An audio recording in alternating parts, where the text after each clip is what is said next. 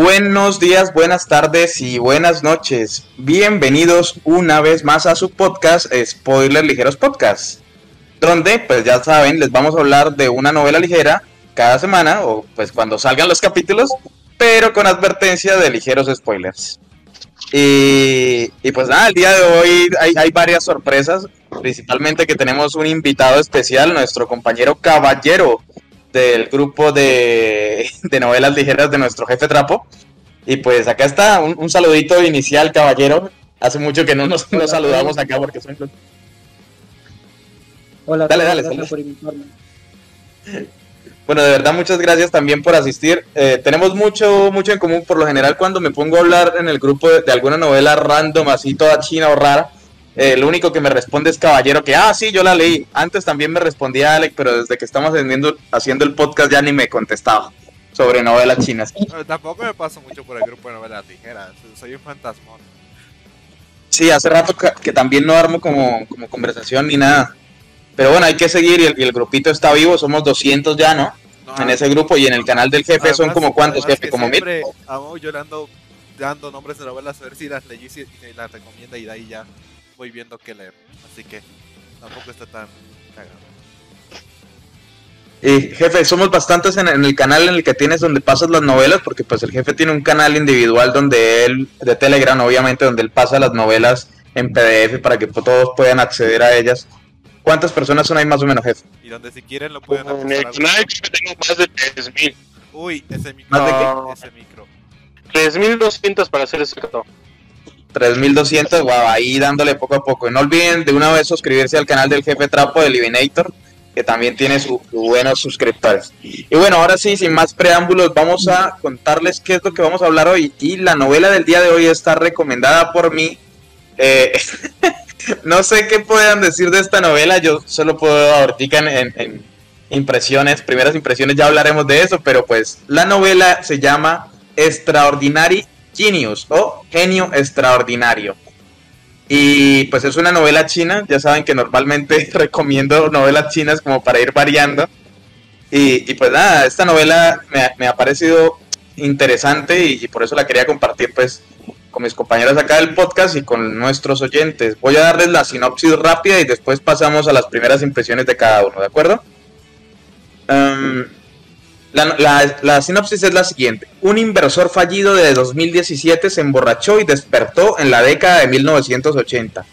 China se está abriendo y la economía está floreciendo. También está la disolución de la Unión Soviética, el estallido de la burbuja del Topcom y otras crisis financieras. Usó su conocimiento del futuro y poco a poco construyó su imperio. Y pues esa descripción es muy clara más o menos de, lo que ocurre, pero pues no narra lo divertido que puede llegar a ser, porque yo creo que este es uno de los puntos fuertes de esta novela, que es bastante entretenida, es bastante cómica en ciertas cosas, ¿no? Eh, aunque sea comedia de, de, te voy a golpear y te voy a romper las piernas del papá, que los chinos son muy violentos, como decía el jefe. Y, pues nada, una vez leída la sinopsis, pasemos a las primeras impresiones y ya que tenemos invitado, pues eh, primeras impresiones de Caballero. Caballero, en esta sección lo que hacemos es dar primeras impresiones, o sea, de antes de empezar a leerla, de cuando buscamos solo el título o por el estilo, cuando nos dijeron cuál era la novela para que íbamos a, reseñar en el siguiente programa. Entonces, más o menos, ¿qué pensaste en ese momento? Y que era como la novela de Superestrella o Mercado en 1984. Efectivamente me dijiste eso, sí. Es la tercera novela que leo que se parece.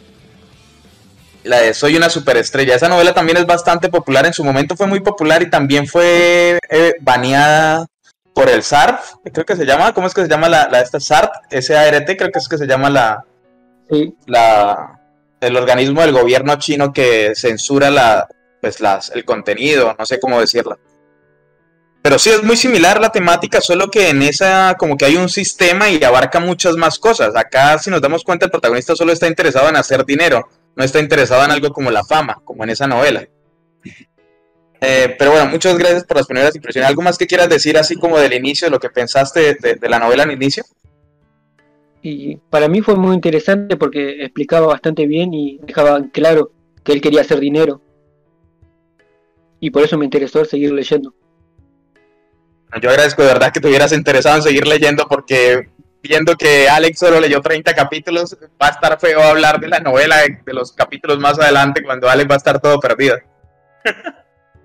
y ahora sí, hablando de Alex, pasemos a las primeras impresiones de Alex. ¿Qué carajos pasó, Alex? ¿Cómo que 30 capítulos? ¿Por qué las primeras impresiones no te causaron una idea de que seguir queriendo leer? Le- leer, leer?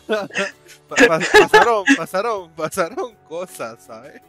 Es que estaba leyendo una novela con casi 3.000 capítulos y pues me metí mucho en la novela. Y creo que ya voy por esa novela por el 1700 en estas dos semanas. Pues, y ya debes imaginar qué tan enganchado me tenía. Aunque la novela no es buena, pero pues, estaba, estaba enviciante ya.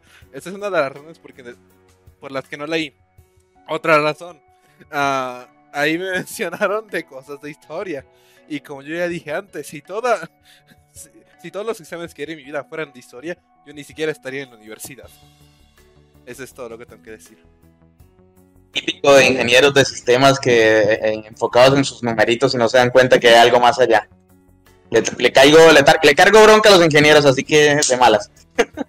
Ay, Pero bueno, Alex, me, me, me decepcionas. Al menos dinos cuál era la novela que estabas leyendo que evitó que leyeras esta más de lo que deberías. ¿Cuál era la otra? ¿Cómo se llama? o Ah, qué? Se llama. A ver, aquí la tengo. Ay, mierda, no es esta. A ver. Allá. Ah, El nombre se acuerda y la cambió por, la, por esta. no, no me acuerdo, lo tengo aquí en el navegador. Pues. Ah, Reincarnation of the Strongest eh, Sword Gods. Esa es china, ¿no? China. Ya la leí. Sí es mala. Lo sé. lo Sí sé es bastante mala. Pero es enviciante, que es peor. Ese que es mala. No te preocupes. Pero bueno. Bueno, eh, pues primeras impresiones es de historia, no le gusta la historia y por eso pues no siguió dándole. Ahora pasemos a las primeras impresiones de Roa. Roa, cuéntanos primeras impresiones de esta novela. No hablaste mucho en el, en el grupo estas dos semanas eh, y no sé realmente si te gustó o no. Cuéntanos qué pasó con esta novela. ¿Te gustó? Bueno, eso lo dirás más adelante, pero ¿cuál fue tu primera impresión de esta novela en ese momento? Bueno, este, yo más o menos sé algo de, sobre los chinos y su economía, porque a mí me gusta sobre la historia. Y un recarnado que se basa en economía, dije, este tipo va a ser un explotador y va a abusar con todos. Y va a contratar gente y les va a pagar una miseria, pero al final van a pensar que estas personas están ganando buenos sueldos. Y con y dije, bueno, me voy a reír con lo que hay aquí, porque de eso trata. Bueno, y, y ciertamente lo que dices pasó, por ejemplo, cuando contrata a los artistas de, a los actores y a los a los deportistas por un sueldo de miseria, porque sabe que en el futuro van a ser muy populares y todo el cuento para patrocinar las marcas, eso es muy chistoso. Sí. Y hay, y hay muchas situaciones así. ¿Ibas a decir algo? Ah, No, estoy de acuerdo en eso porque estoy acostumbrado a leer estos tipos de Isekai, donde contratan a personas famosas por menos precio, pero al final ellos están agradecidos que los hayan contratado. Bueno, gracias por tus primeras impresiones. Ciertamente es muy, muy acertado eso de porque es lo que ocurre durante muy una gran parte del transcurso de la novela. Eh, ahora sí, jefe Trapo, primeras impresiones tuyas, cuéntanos. Pues cuando Mau nos habló de la novela eh, hace dos semanas, yo me hice una idea de que sería algo como Space and Wolf, pero sin romance. Solamente dedicado a la, ya saben, a la compra y venta de bienes y este tipo de, de historias donde el protagonista va comprando, va vendiendo, va, va y me parecen muy, a mí me gustan, me parecen muy atrayentes. Entonces, pues sí quise comenzar a darle de una cuando Mao más o menos la mencionó. Ah, Digamos que ya venía con altas expectativas de la novela. Tengo una duda o el micrófono del jefe se oye saturado. Sí, se oye un poquito mal, pero pues yo creo que la grabación no estaría tan mal. Jefe, estás con audífonos, ¿cierto? Sí, pero a ver, espérame, déjame salirme del chat y me meto de nuevo. Ok. Bueno, y en cuanto a lo de Spice and Wolf que decía el jefe Trapo, precisamente eso estaba pensando. Eh, en algún momento, cuando estaba leyendo la novela, al jefe le gustó bastante esa Space and Wolf. Seguro que algo de, de eso le gusta en esto. Además, como nuestro jefe Trapo trabaja, bueno, trabaja, no sé si, bueno, también trabaja en eso, pero estudia mercadotecnia, ¿eso? ¿O merca, cómo era el mercadeo? No. Es No, mercadotecnia. mercadotecnia. Sí, mercadotecnia. Entonces, pues, me, me di cuenta que, que se iba de pronto a enganchar con la novela y me alegra que le gustara Ah, porque es la primera novela Eh, china eh, de la que dice que medio le, le interesa. Mao tenía el objetivo de agarrar una novela china y que le gusta al jefe. Aunque Mao quería que le guste una de cultivo. Bueno, para allá iremos, ya llegaremos a alguna de cultivo que logre, que logre agarrar al jefe porque yo creo que lo que le falta es encontrar la novela adecuada. Si es Reverend Insanity sería lo Es mejor, que pero pues ya hablaremos las de... cultivo son bastante lentas. Sí, eso es cierto, son bastante lentas, pero bueno, habrá que ver. Ahora sí, eh, gracias por las primeras impresiones, jefe. Ahora voy a dar como que las mías. Esta es la segunda vez que estoy leyendo esta novela, obviamente, pues la recomendé yo. Eh, si soy sincero, no, es, no tenía tantas expectativas de la novela en esta ocasión cuando la recomendé. E incluso me, me acuerdo de haberle dicho a Ale que esta novela tiene un final horrible, o sea, que el final es muy malo, pero que recuerdo haberla medio disfrutado. Porque Pero es solo el final, el resto, o sea- leer dos novelas seguidas con finales horribles. Pero es solo el final, el viaje está bien. Entonces, eh, no tenía una alta expectativa de esta segunda eh, lectura, pues para, el- para el podcast. Y me llevé una sorpresa de que me gustó más esta segunda lectura que la primera. Y, quedé mucho más atrapado porque hace rato que no quedaba atrapado en una novela mercadotecnia. manda el, el que boleta roja. Bueno, manda arroba con, por interno una foto de alguien vendiendo Herbalife diciendo que es mercadotecnia. Venga, no te pases, cabrón, que, que nuestro jefe se, se- se esfuerza en su estudio, no molestes. Pero bueno, como iba diciendo, eh, no tenía una alta expectativa de, de la novela en, este segunda, en esta segunda revisión y me sorprendió el hecho de que, de que se siente mucho más fresca que la primera vez, por lo menos para mí. Y me atrapó mucho más que la primera vez que la leí. Recuerdo que hice muchas pausas la primera vez que la leí, pero en esta ocasión no hice tantas pausas. Y, bueno, esa es mi primera impresión. No tenía una expectativa grande y eso que yo era el que la estaba recomendando. Y, y pues me sorprendió que la expectativa se viera cambiada. hermana, pero ¿qué carajo es esto? Dejen de hablar por interno y pongan atención. Y bueno, una vez habiendo dicho ya nuestras primeras impresiones, hablemos un poquitico más a profundidad de la novela. Quiero que, no sé, escuchar opiniones suyas de algo que les haya llamado la atención. Eh, creo que el único que no. ¿Hasta dónde leíste más o menos, Roa? ¿Alcanzaste a llegar a los capítulos de, de las triadas, de las mafias, de la mafia china? ¿O no llegaste a esa parte? Eh, no, 150, pero básicamente ya puedo intuir todo lo que va a pasar hasta el 2018. ¿Te meten Básicamente. con la mafia? Tienes el poder de invertir en la bolsa de manera segura y vas y te metes con la mafia, joder. Pues no, No, es, es que, se mete con la mafia. En China se mueven más con las triadas y las mafias y todo es local. Y las autoridades básicamente no se meten con ellos porque manejan partes económicas y ellos tampoco se meten en temas gubernamentales. Todo está más o menos regulado. Disque. Supuestamente. Bueno. Guiño, guiño. Lo, lo que decía de las triadas, y es algo que hablé con Caballero bastante en el transcurso de. uf, perdona que sea ruidos afuera. La serenata de la calle de, de mi casa. Bueno, lo que decía, lo que hablé con, con Caballero precisamente de que esa, esa parte, como el arco de, la tri- de las triadas, era muy molesto. Porque no tenía mucho sentido. eh, pues no era muy divertido, o sea, fue muy aburrido. Si recuerdas, caballero, que lo que hablamos del asunto y al final incluso te conté lo que decía el autor y, y sí pasó de esa manera. Sí, fue aburrido, molesto y el autor no supo terminarlo. Ninguna pegó.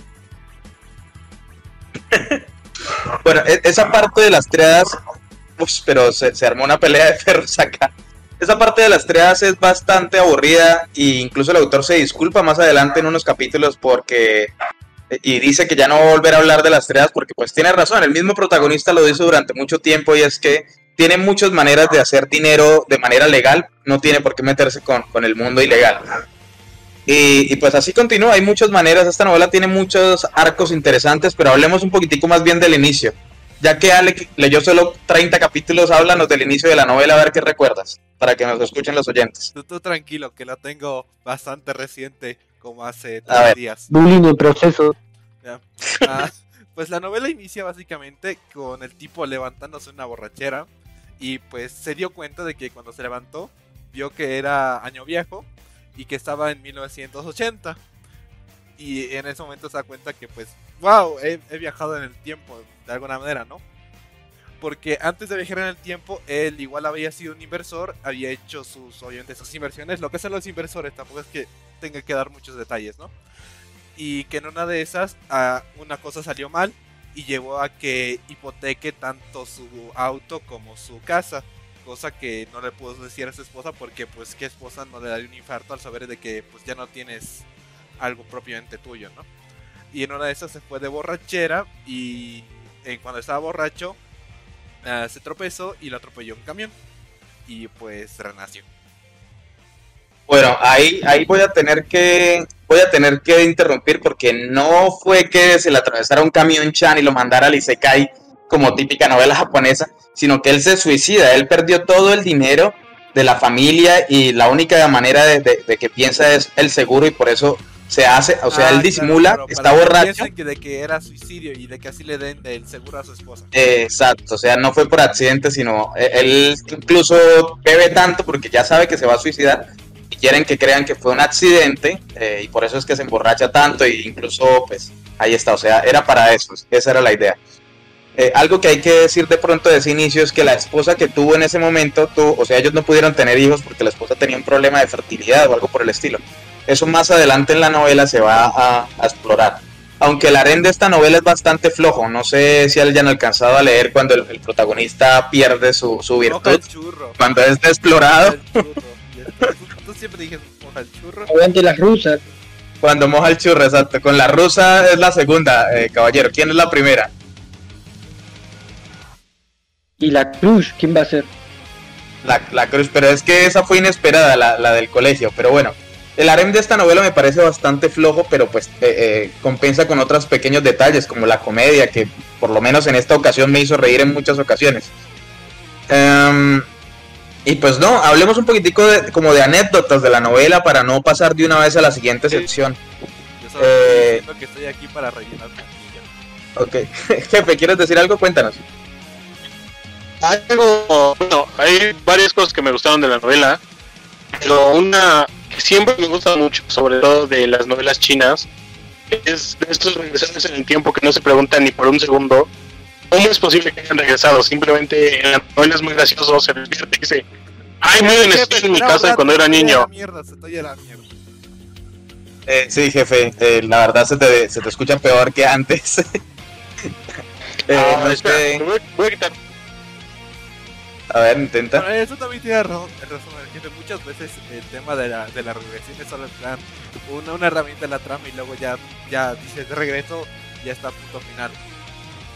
Mientras que en Sí, pero mira que en la cultura china hay, hay mucha creencia de, de esta del karma y las oportunidades.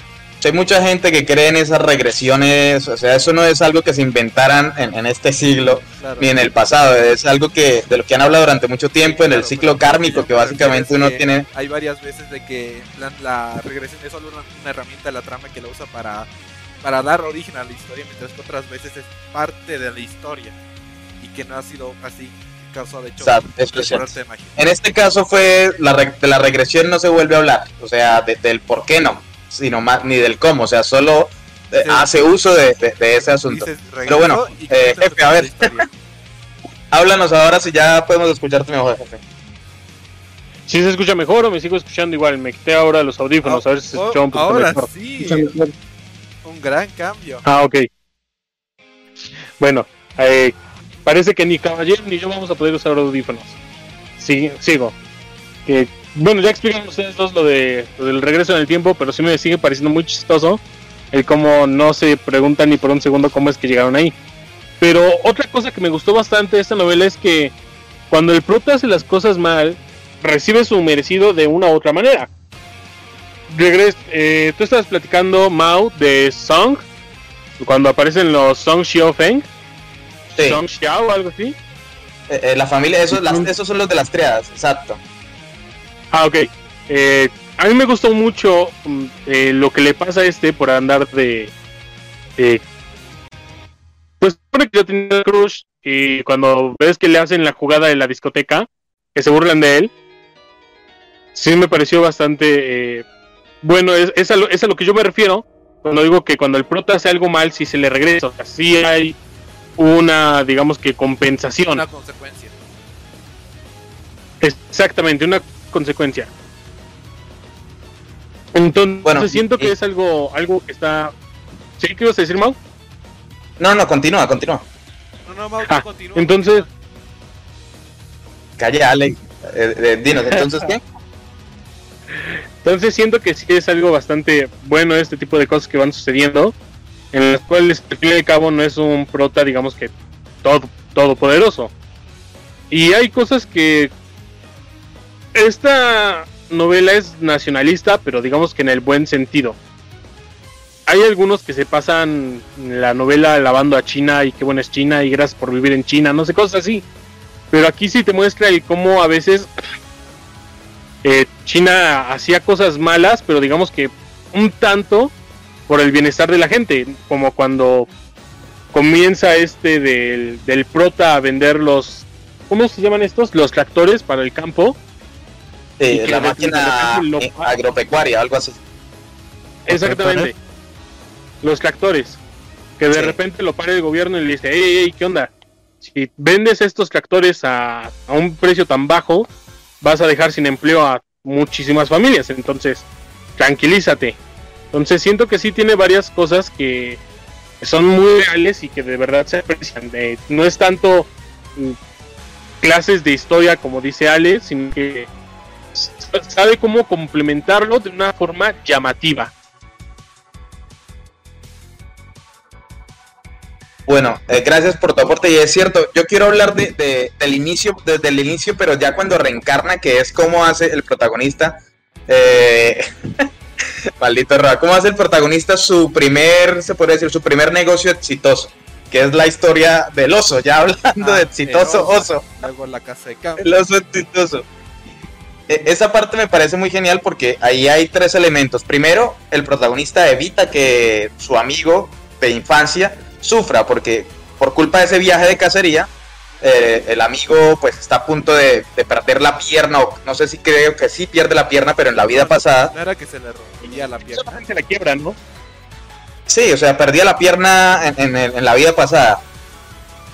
Entonces, en ese viaje está ese elemento que logra evitar esa desgracia.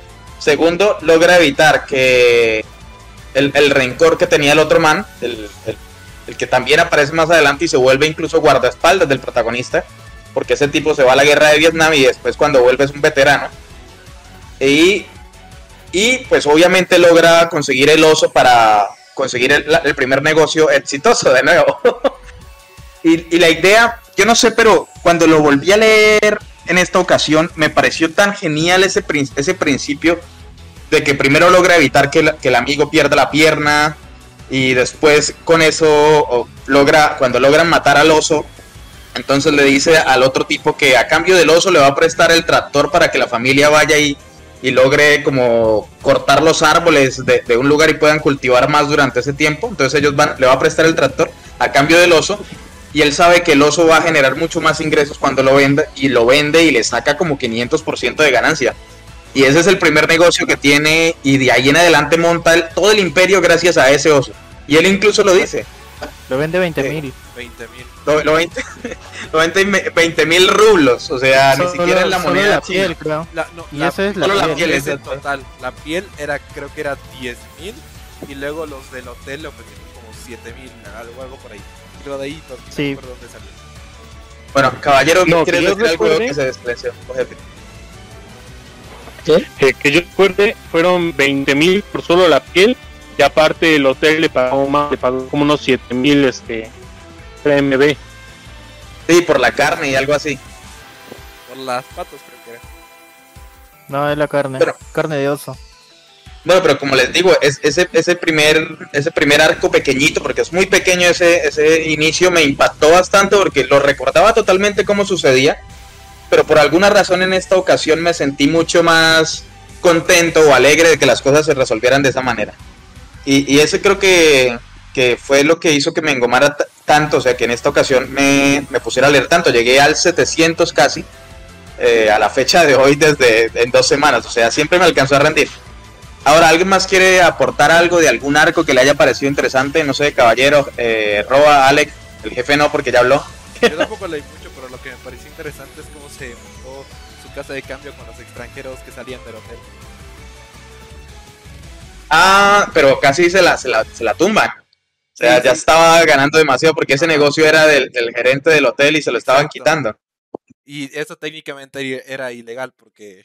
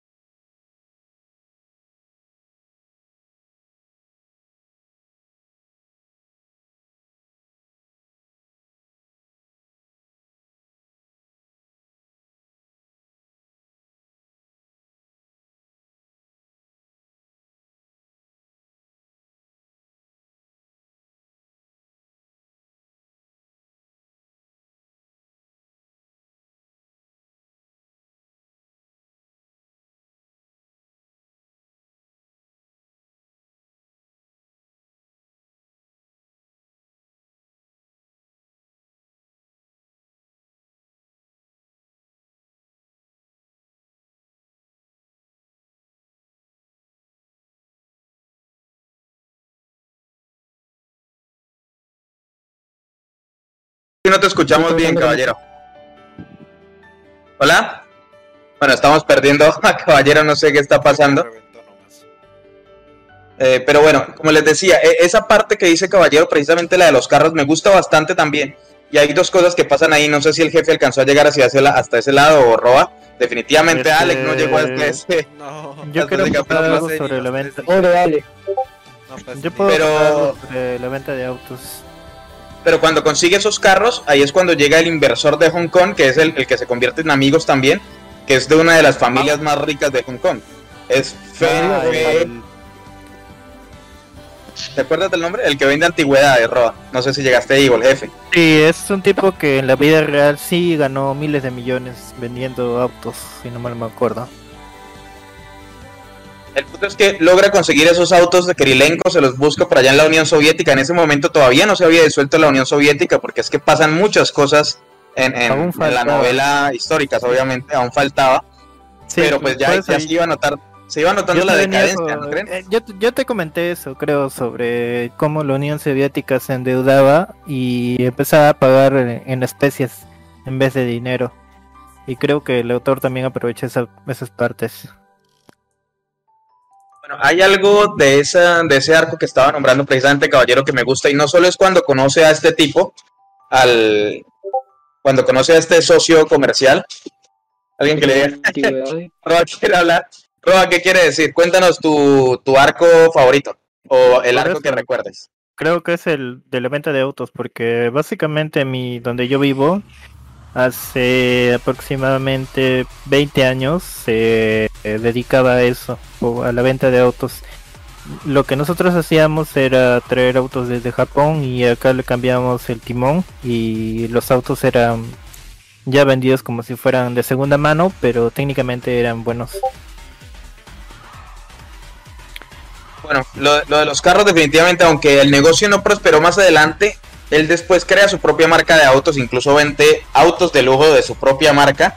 Y cuando ocurren las Olimpiadas, porque es que hay muchos eventos históricos que ocurren acá, incluso él se vuelve patrocinador de las Olimpiadas de, de- de Pekín. Y en esas Olimpiadas él promociona sus carros. El tipo tiene unas estrategias para promocionar eh, increíbles. O sea, incluso el jefe estaba diciendo al grupo que le daba risa cómo, cómo promocionaba sus productos. Eh, pero, pues no sé, ¿qué otro negocio les parece? A mí yo creo no solo negocio, sino como el arco. Y es que el asunto es que ninguno alcanzó a llegar hasta allá, no sé si, si seguirán leyendo. Pero mi arco favorito de todos es cuando él inicia la guerra con Microsoft. Porque la primera guerra comercial contra una empresa extranjera es con Sony. Se empieza una guerra con Sony porque compra Aigua, que es la empresa de Wallman, muy popular. Yo incluso también alcancé a tener un Wallman de esos cuando era más chiquito. Y pero mi esas- arco favorito, Bueno, con CDs. Microsoft te va a quedar solo.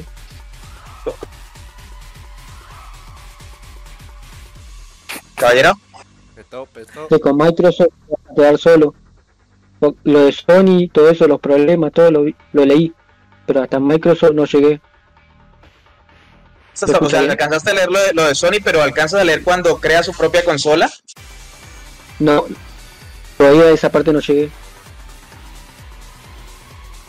Hay algo que hay algo muy genial, por ejemplo, la guerra con Microsoft empieza porque él obviamente sabe que Microsoft va a ser una empresa pero increíble y desde, desde el momento en el que puede empezar a comprar acciones de Microsoft empieza a comprarlas. Él manda a un Ah, abogado, creo que el compró el abogado de 10 él. por ciento, ¿no? Sí, él se vuelve el tercer Eso accionista mayoritario de Microsoft. Y, y gracias a eso es que cuando él monta la empresa de computadoras, que básicamente él compra una parte de Lenovo, entonces hace que Microsoft tenga un acuerdo con Lenovo para que las computadoras de Lenovo vengan de fábrica con el software de Microsoft. Y, poco a poco él, con Microsoft no logra apoderarse de esa empresa, es así, es muy difícil que se logre apoderar de esa empresa pero pasa una guerra interesante que él hace que las acciones de Microsoft caigan muchísimo porque las empieza a vender como si fuera venta de pánico. Eh, eh, ahí, ahí empieza la guerra entre ellos. Incluso cuando Microsoft saca el Xbox, eh, el Xbox es una consola que viene con, o sea, la saca pero como en equipo con, con la empresa de videojuegos de- de- del protagonista. Y es que, como les digo, esta novela tiene tantas áreas y, se va abriendo diferentes mercados y cada, cada arco nuevo es un negocio nuevo que el protagonista intenta hacer. Yo creo que el único fallo que tiene es en cuanto al harén. No sé qué hayan opinado ustedes de las relaciones románticas, qué quieran opinar de las relaciones románticas de esta novela. Hasta donde yo voy, todo fino. Todo fino. ¿Al- ¿Alguno alcanzó a leer cuando el protagonista moja el churro? Bueno, Caballero sí, porque leyó hasta lo de Sony y eso ya creo que ya era después de que el protagonista había estrenado su, su varita. Vari- es, varita mágica, no bomba atómica. Que luego Con su no cruz, come la manzana. Siento que fue así nomás. No hubo magia. No hubo magia, pero ese capítulo me gustó mucho. Y la rubia, y, y digo, y después que terminó siendo pedófilo en Rusia, en la Unión Soviética, digo,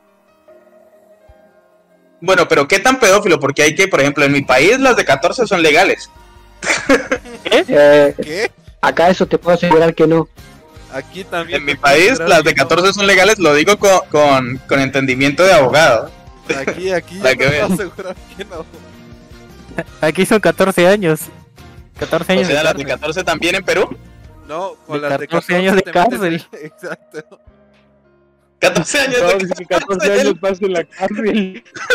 ¿Dónde Bueno, pero también el protagonista era joven. ¿Cuántos, cuántos años tenía Fenyu en ese momento? ¿Tenía 17? Sí, 18. cuando, 17, cuando... 18. Sí, caballero, ¿no recuerdas más o menos cuántos años cuando fue a Rusia y, y- y resultó encamado con la, con la Loli rusa? 18. 18. Sí, se había cumplido. Bueno, y, y con la otra, yo creo que me gusta más cuando, cuando logra convencer a la otra porque es, es muy chistoso que, que primero pues la lleva a la casa y le dice que vean una película y después le pone le pone una, una película japonesa de acción, así la llaman en esta novela, de acción, un chap en toda regla. Y tiempo. Exacto, no había Netflix, entonces ahí la fue convenciendo y, y fue aflojando. Y me da risa que cuando despierta la, la tipa, o sea, la novia llora porque dice que ahora no se va a poder casar y no sé qué. ¿En serio? Y- Sí, sí, ese capítulo es muy, muy divertido, es chistoso en el punto de que, pues, pues obviamente el protagonista se aprovecha de ella porque tiene, primero es, es mucho mayor, o sea, tiene conocimiento de cómo poder llevársela a, a la cama. Y, y la, la tipa que es Li- Lina, es que se llama Lina, es muy Linda. inocente, o sea, fue cayendo poco a poco, que, un beso aquí, que un beso allá, y cuando se dio cuenta ya estaba desnuda. O sea, es tremendo, eh, eh, ¿cómo decirlo? O sea, un maquinador completo y lo peor es que ya había hecho todo, toda la trampa para llevársela para allá. O sea, primero la hizo tomar y tomó él para que no pudiera él manejar y llevarla a la casa. A, a la casa no, a, a- al, al- pues a los dormitorios de estudiantes que ya estaban en la universidad, ¿no? Entonces la llevó para la casa de él y, ay, vamos a ver una película en la casa y la fue convenciendo. O sea, me pareció muy realista la situación. Sí. Y, y me dio mucha risa. Ese capítulo es muy, muy genial. Eh, bueno, ahora sí yo creo que... moscara su ropa para que no tenga cambio y después le dio un cambio Ah, de ropa nuevo. E- Ese fue otro truco que ahí tiene Caballero toda la razón. O sea, él ya lo tenía tan planeado que, que ya le tenía comprada eh, una nueva, nueva ropa interior y nueva ropa para el otro día. Desgraciado. Ahí se pasó ese protagonista, es muy chistoso en esa parte, pero el arena aún así se lo critico en muchas cosas porque pues no está como, está como un poquito forzado. Eh, cuando él empieza a mandarse cartas con la, con la, la esposa de la vida pasada, eh, que se vuelven amigos por correspondencia y todo ese cuento, eso también se volvió como un poquitico sobre, ¿cómo decirlo? O sea, como muy metido a la fuerza. Pero bueno, que tenía que agregarlo sí o sí. Sí, o sea, eh, era como tenía que desarrollar, sin- eso no me gustó, pero pues se nota que, que le tenía todavía el afecto a la esposa de la vida pasada, entonces uno se pregunta entonces por qué no la buscó de una vez. Pero bueno, El poder, Eh, del, el poder del guion. Nunca te olvides del poder. eh, el poder del guion. Y al final, pues el harén de él es de tres. Está la, la Loli rusa, la compañera de, de la infancia, que es la misma con la que estudió, y pues la esposa de la vida pasada. Que él incluso, pues gracias al hospital que tiene, que se vuelve el, el hospital más moderno del mundo, pues logra hacer el tratamiento para la fertilidad y para que tengan hijos. Lo que no recuerdo es que si el protagonista alcanza a tener hijos, ya no recuerdo eso, porque sé que, eh, dando acá un spoiler ahí, ya saben que este podcast se llama Spoiler Ligeros, pero la novela termina. La novela termina con el sobrino, el sobrino que tiene la, hermana obviamente del protagonista, pues ese sí lo alcanzan, creo, creo que la mayoría de ustedes lo alcanzaron a leer, el, protagonista lo consiente mucho y lo malcría incluso comprándole cosas, creo que incluso hace que le fabriquen un carro, o sea, con un motor real y, todo real, pero en tamaño miniatura para niño, en la fábrica de carros que él tiene. Así imaginarán cuánto sal- soltará un carrito mini- miniaturizado de... ¿Cómo se dice? Miniaturizado, no. Miniaturizado. Miniaturizado. Miniaturizado. Miniaturizado. Dejémoslo en Uno miniatura. chiquito, carro chiquito. Bueno, un, un carrito chiquito. Entonces imaginen cuánto sale, probablemente como 30 veces más que un carro normal hacer un motor que funcione, o sea, del mismo tamaño, pero, o sea, de- del mismo, pero en, en pequeñito. Y, y lo malcría mucho, y la novela termina con ese, ese sobrino del protagonista queriendo hacerse su propio nombre también como diciendo, ah, mi tío es súper genial, pero yo también voy a ser mejor que él. Y ahí acaba la puta novela. O sea, fue un- una novela muy, con un final muy apresurado. La guerra con Microsoft ni siquiera se termina, o sea, ni siquiera logra uno saber si él se apodera de Microsoft, porque dice que en 10 años, eh, o algo así, en, en 10, 11 años, él va a, va a ganarle en ventas a Microsoft en cuanto a software. Porque creo que él compra Apple para, Ah, los, los Next para, para competir con software. La- para no leer la novela. ¿Cómo? Ahí está, una de las razones. E- Eso me lo spoileaste al principio, ese final. Ese Sí, final Pero pues, como le digo, o sea, esa no puede ser la razón principal porque pues yo ya me sé el final y aún así me leí 500 y me, y me gustaron, o sea, el viaje está interesante. Pero bueno, ¿alguien quiere decir algo más o pasamos a la siguiente sección? No, ¿Nadie? Ya me Ya uno. con lo del viaje dos veces. No lo lograrás hasta la tercera. Bueno, jefe, ¿tú algo? No, ya, este. Pasemos a la siguiente porque si no, esto se va a hacer más largo. Bueno, entonces, eh, para los que no conocen la siguiente sección, acá nuestro invitado especial caballero, en esta sección hablamos sobre reseñas que los usuarios dan en la página de Novel Updates.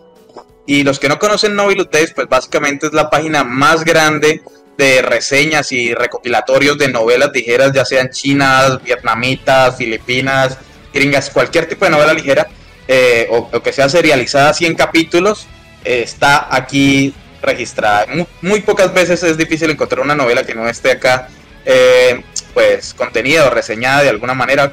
Y por eso es que usamos esta plataforma, pues para leer algunas reseñas y opinar respecto a estas reseñas si estamos de acuerdo o no que- estamos de que acuerdo, tu qué nos parece. extendiendo cada vez más.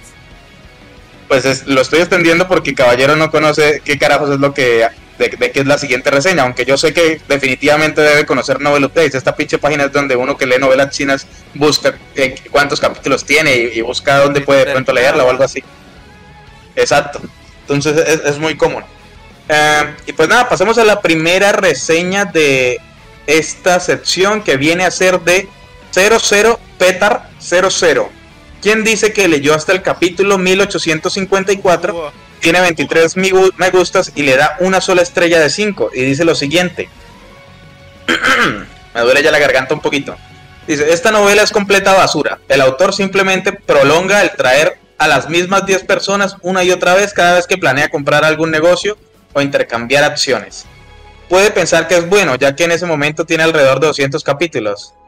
Ya que en este momento tiene alrededor de 200 capítulos. ¿Qué carajos? ¿Cuándo dijo eso? Bueno, pero está dando vueltas y apuesto a que muchos de los lectores no podrán terminarlo sin obligarse a leerla. El romance o el harem está totalmente arruinado, no tiene sentido que el protagonista tenga una chica si nunca aparecen. Lee los spoilers si quieres saber por qué creo que es malo. Realmente no puedo escribir sin spoilers aquí, ya que los primeros 200 capítulos fueron buenos. Dice, tiene tres chicas, pero simplemente están ahí sin ninguna razón, no les da tiempo. Una vez en 50 capítulos ves a una de ellas durante ese capítulo y se van y vuelven a y no vuelven a aparecer hasta los próximos 50 capítulos. Entonces verás verás cada uno de ellos cada 150 capítulos. Esto es demasiado él es demasiado codicioso. En primer lugar eligió a una chica, Lina, de su escuela secundaria, de la que se enamoró. Eso solo fue un flechazo de la infancia, no había necesidad de casarse con ella, especialmente teniendo en cuenta lo imbécil que es. Eligió a su esposa de su última vida y ni siquiera se casó con ella hasta el final en los capítulos 2000 o algo así. El problema aquí es que quiere tener una esposa de su última vida y también casarse con la persona que le gusta de la infancia. La esposa con la que pasó su vida no es tan importante como su enamorada de la infancia. Él es tan indeciso en ese sentido. Ni siquiera vale la pena mencionar a la tercera chica. Eh, él está con ella solo porque no podría controlarse y ella sigue apareciendo sin ninguna razón. También tiene 14 años cuando tuvo sexo con ella por primera vez. Eh, creo que no debía haber dicho sexo. Y lo volví a decir. Ya, Entonces bien, es necesario bien, Mau, decir más. Es partido. No entiendo por qué tiene que discutir y ayudar a su país incluso cuando lo arruina. No entiendo por qué tiene que discutir y arruinar y ayudar a su país incluso cuando lo arruinan, pero no entiendo los- con los impuestos tan altos que paga, por qué alguien donaría una décima parte de su riqueza, incluso cuando no estaba en una situación de tener dinero para donar tanto, ya que ralentizó su crecimiento. Más tarde se especificó que donó más de 10 mil millones. El protagonista siempre ayuda a Swan Rui Kwan, que vendría a ser el alcalde, el que, el que empezó como de comercio exterior y sigue apareciendo. Y acá voy, bueno, ya diré algo al final. Eh, como si fuera su esclavo. Cada 30 o 40 capítulos sigue apareciendo desde que se presenta 2000 capítulos. ¿Por qué? Si es bueno tener gente con cargos políticos que conozcas, pero no si eres de él. Es suficiente con el dinero que donó para ser su amigo. Sigue haciendo todo lo que pueda y le revela información del futuro. Si al principio lo usó un poco para publicitar sus propios productos y fue una comedia por un tiempo, pero realmente no tiene sentido encontrarse con él tan a menudo. Hay muchas otras fallas, no tiene sentido perder el tiempo en esta novela. Leí 1854 capítulos y me salté los últimos 400 a 500. Lo que quiero decir es que saltar, con saltar es que simplemente miraba si el capítulo era interesante y lo pasaba. Eh, su guerra con Microsoft fue divertida, pero el problema es que no ganan ni siquiera hasta el final de la novela. Solo se mencionó que su compañía vencerá a Microsoft en 10 años. no me cites sobre esto. No estoy completamente seguro porque no he leído toda la novela. Solo esperaba que mejorara. Debe- debería haberlo sabido mejor. Y pues acá está una estrella. Eh, ¿Alguien quiere decir algo? Bueno, empezar mejor dicho yo. Voy a dar mis opiniones ya que soy el que recomendó esta novela. Eh, me parece un poquitico, eh, pues no sé, decir que aparecen personajes y que se repiten apareciendo. O sea, eh, hay gente que como que no se entiende. Es mejor que aparezcan personajes por un rato y desaparezcan. O hacer un, un seguimiento a los mismos personajes y que ellos creen una relación entre sí. Si se dan cuenta, la relación con este tipo con el que se queja, el, el, el Sang Rakian, el alcalde este, es una relación que al inicio es muy, muy fría. O sea, es muy como de... Solo negocio, ¿Cómo explicarlo? ¿Cómo? solo negocio, no hay nada Sí, de exacto, solo de negocios.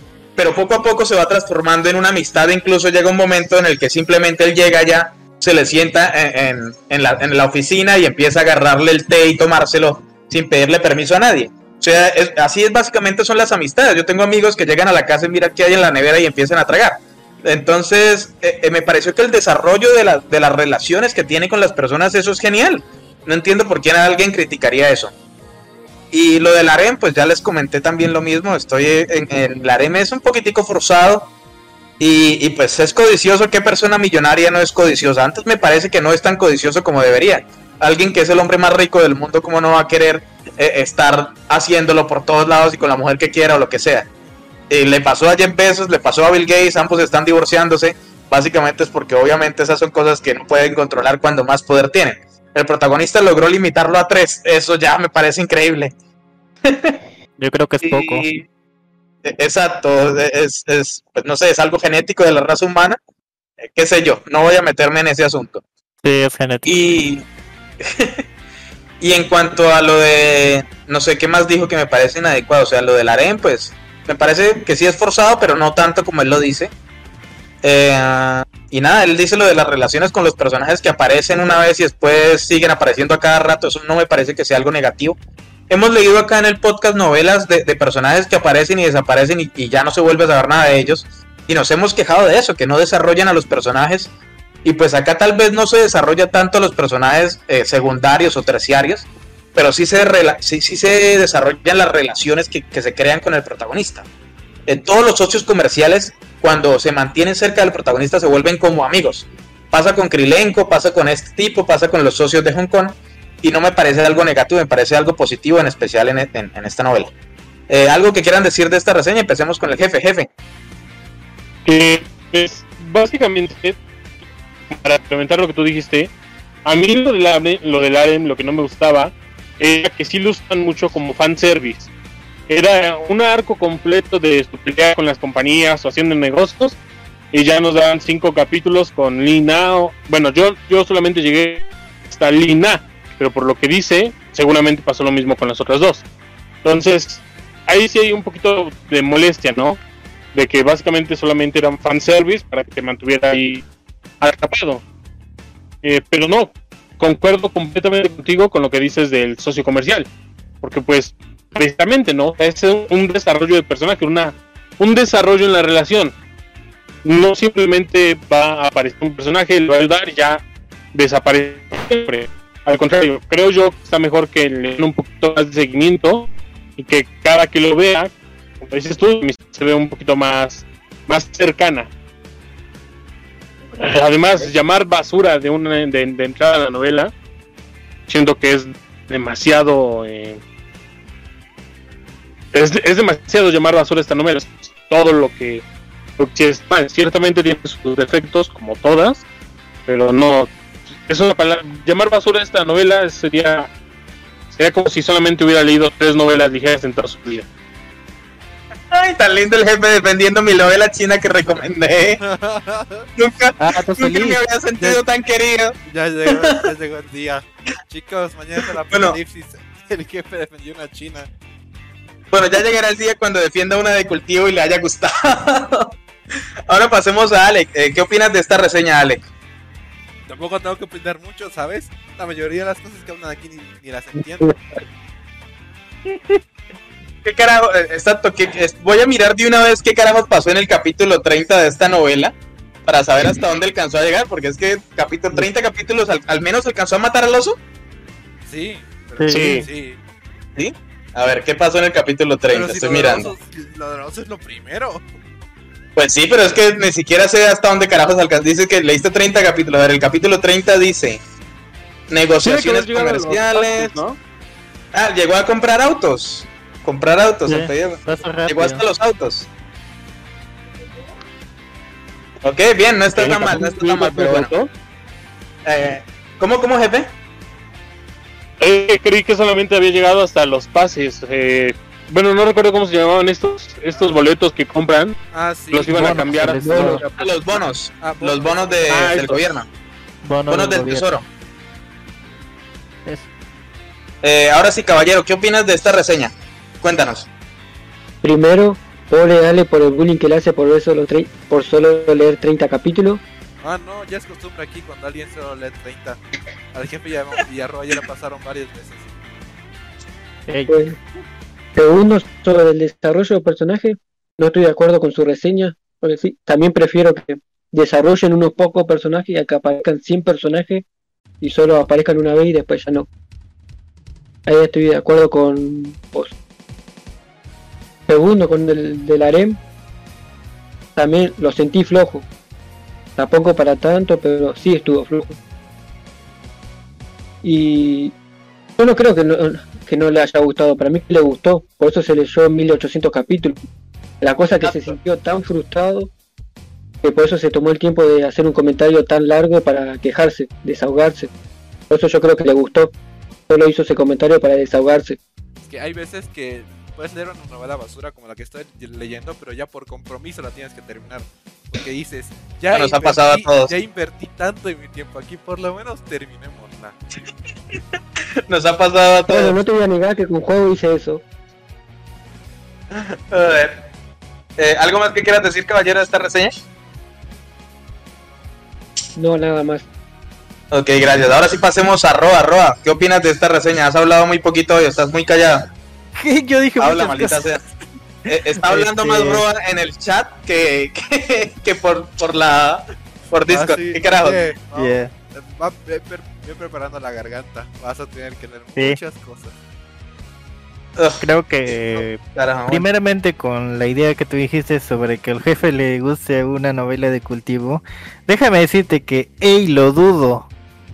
Pero yéndonos a la reseña, No destruyas es- mis sueños. Es que sabes que, a- que al jefe le gustan las novelas cortas, no largas. sí, le gusta cortas, no largas. No le gustan, no le gustan las tipo mandingo. Bueno, ya, ya, ya. Fuera de chiste, ¿qué pasó? Una- eh, ¿Qué opinas de la reseña, Roa? Ah, bueno, mm, creo que empezó por el harem, porque básicamente los que yo leo o he leído sobre personas que son ultramillonarias, creo que tienen como siete o ocho esposas en dos en China, tres en Rusia y otras en Arabia Saudita, Pakistán o países aliados de China.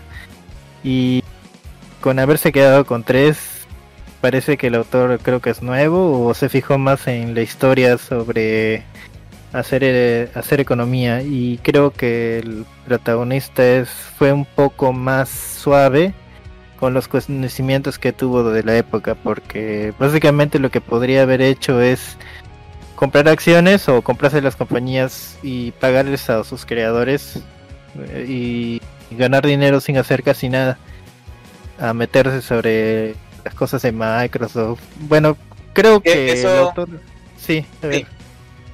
Perdón, te interrumpo. Es que eso lo hace, pero mucho más adelante, porque primero. Es que edad, yo creo, yo, yo voy a, a- o sea, ya que, par- ya que me interrum- interrumpió Re, voy a detenerlo y le digo algo. Esta novela se divide en dos partes. La primera parte es el protagonista acumulando capital para invertir en algo que le iba a pasar a, a China y a Asia, que es la crisis asiática del 97. Eh, básicamente en esa época, pues, eh, los que tengan un poquitico de conocimiento de historia o los que cuando lleguen a la novela se siguen leyéndola o los que alcanzaron a llegar, no sé. Básicamente en ese momento, pues, Estados Unidos empezó a especular sobre las monedas asiáticas y el yen cayó, la economía de Japón cayó, eh, de las Filipinas, de Indonesia, de Hong Kong, o sea, básicamente toda la economía asiática cayó. Y el recesión. protagonista para evitar eso, ¿cómo? La gran recesión que hubo. la gran, rece- o sea, fue una, una situación tremenda que retrocedió la economía de esos países asiáticos muchos años. Y eso es algo que probablemente le pase a, a, qué? a, a Latinoamérica porque dependen mucho del, del dólar. Entonces, en- lo que quería el protagonista en esa primera parte de la novela era evitar eso y, y empezó a acumular dinero, pero para acumular ese dinero no podía, o sea, no puede hacerlo en, en el exterior porque pues básicamente empezó sin dinero, o sea, le tocó invertir en lo que él conoce local porque él no puede irse a Estados Unidos y voy a invertir allá de una vez. No tiene ese conocimiento de, de en esa época eh, qué es lo que él, bueno, él tiene el conocimiento a futuro de qué es lo que iba a salir bien, como Microsoft y eso, y él invierte en todas esas, en Microsoft, invierte en Amazon, en todas las empresas grandes gringas que, a las que le fue bien en, en- en Internet, en todas invierte, y saca tajada y no hace nada, o sea, solo invierte y, y- y recuperando plata. Sí. Y la segunda parte de la novela, como decía, que se divide en dos, es ya el protagonista atacando a los que atacaron a la economía china, que ahí tal vez se vuelve un poquitico más nacionalista en ciertas cosas, eh, pero no hasta el punto de, de volverse molesto, por lo menos a mi parecer. Y, es por eso que tal vez en la primera parte no se vea él tanto invirtiendo en esas novelas, y- en esas novelas, en esas, en esas cosas en el extranjero y relajándose. O sea, lo único que hace realmente es invertir en Microsoft porque pues había que aprovechar antes de que subieran las acciones. Pero en las otras empresas son muy recientes, por ejemplo lo que es Google, eh, él invierte más adelante en Google, invierte más adelante en esta en AMD, la empresa de microchips, no puede invertir en Intel porque es una empresa estatal, yo no sabía eso, imagínense. Es una empresa que tiene participación de los gringos.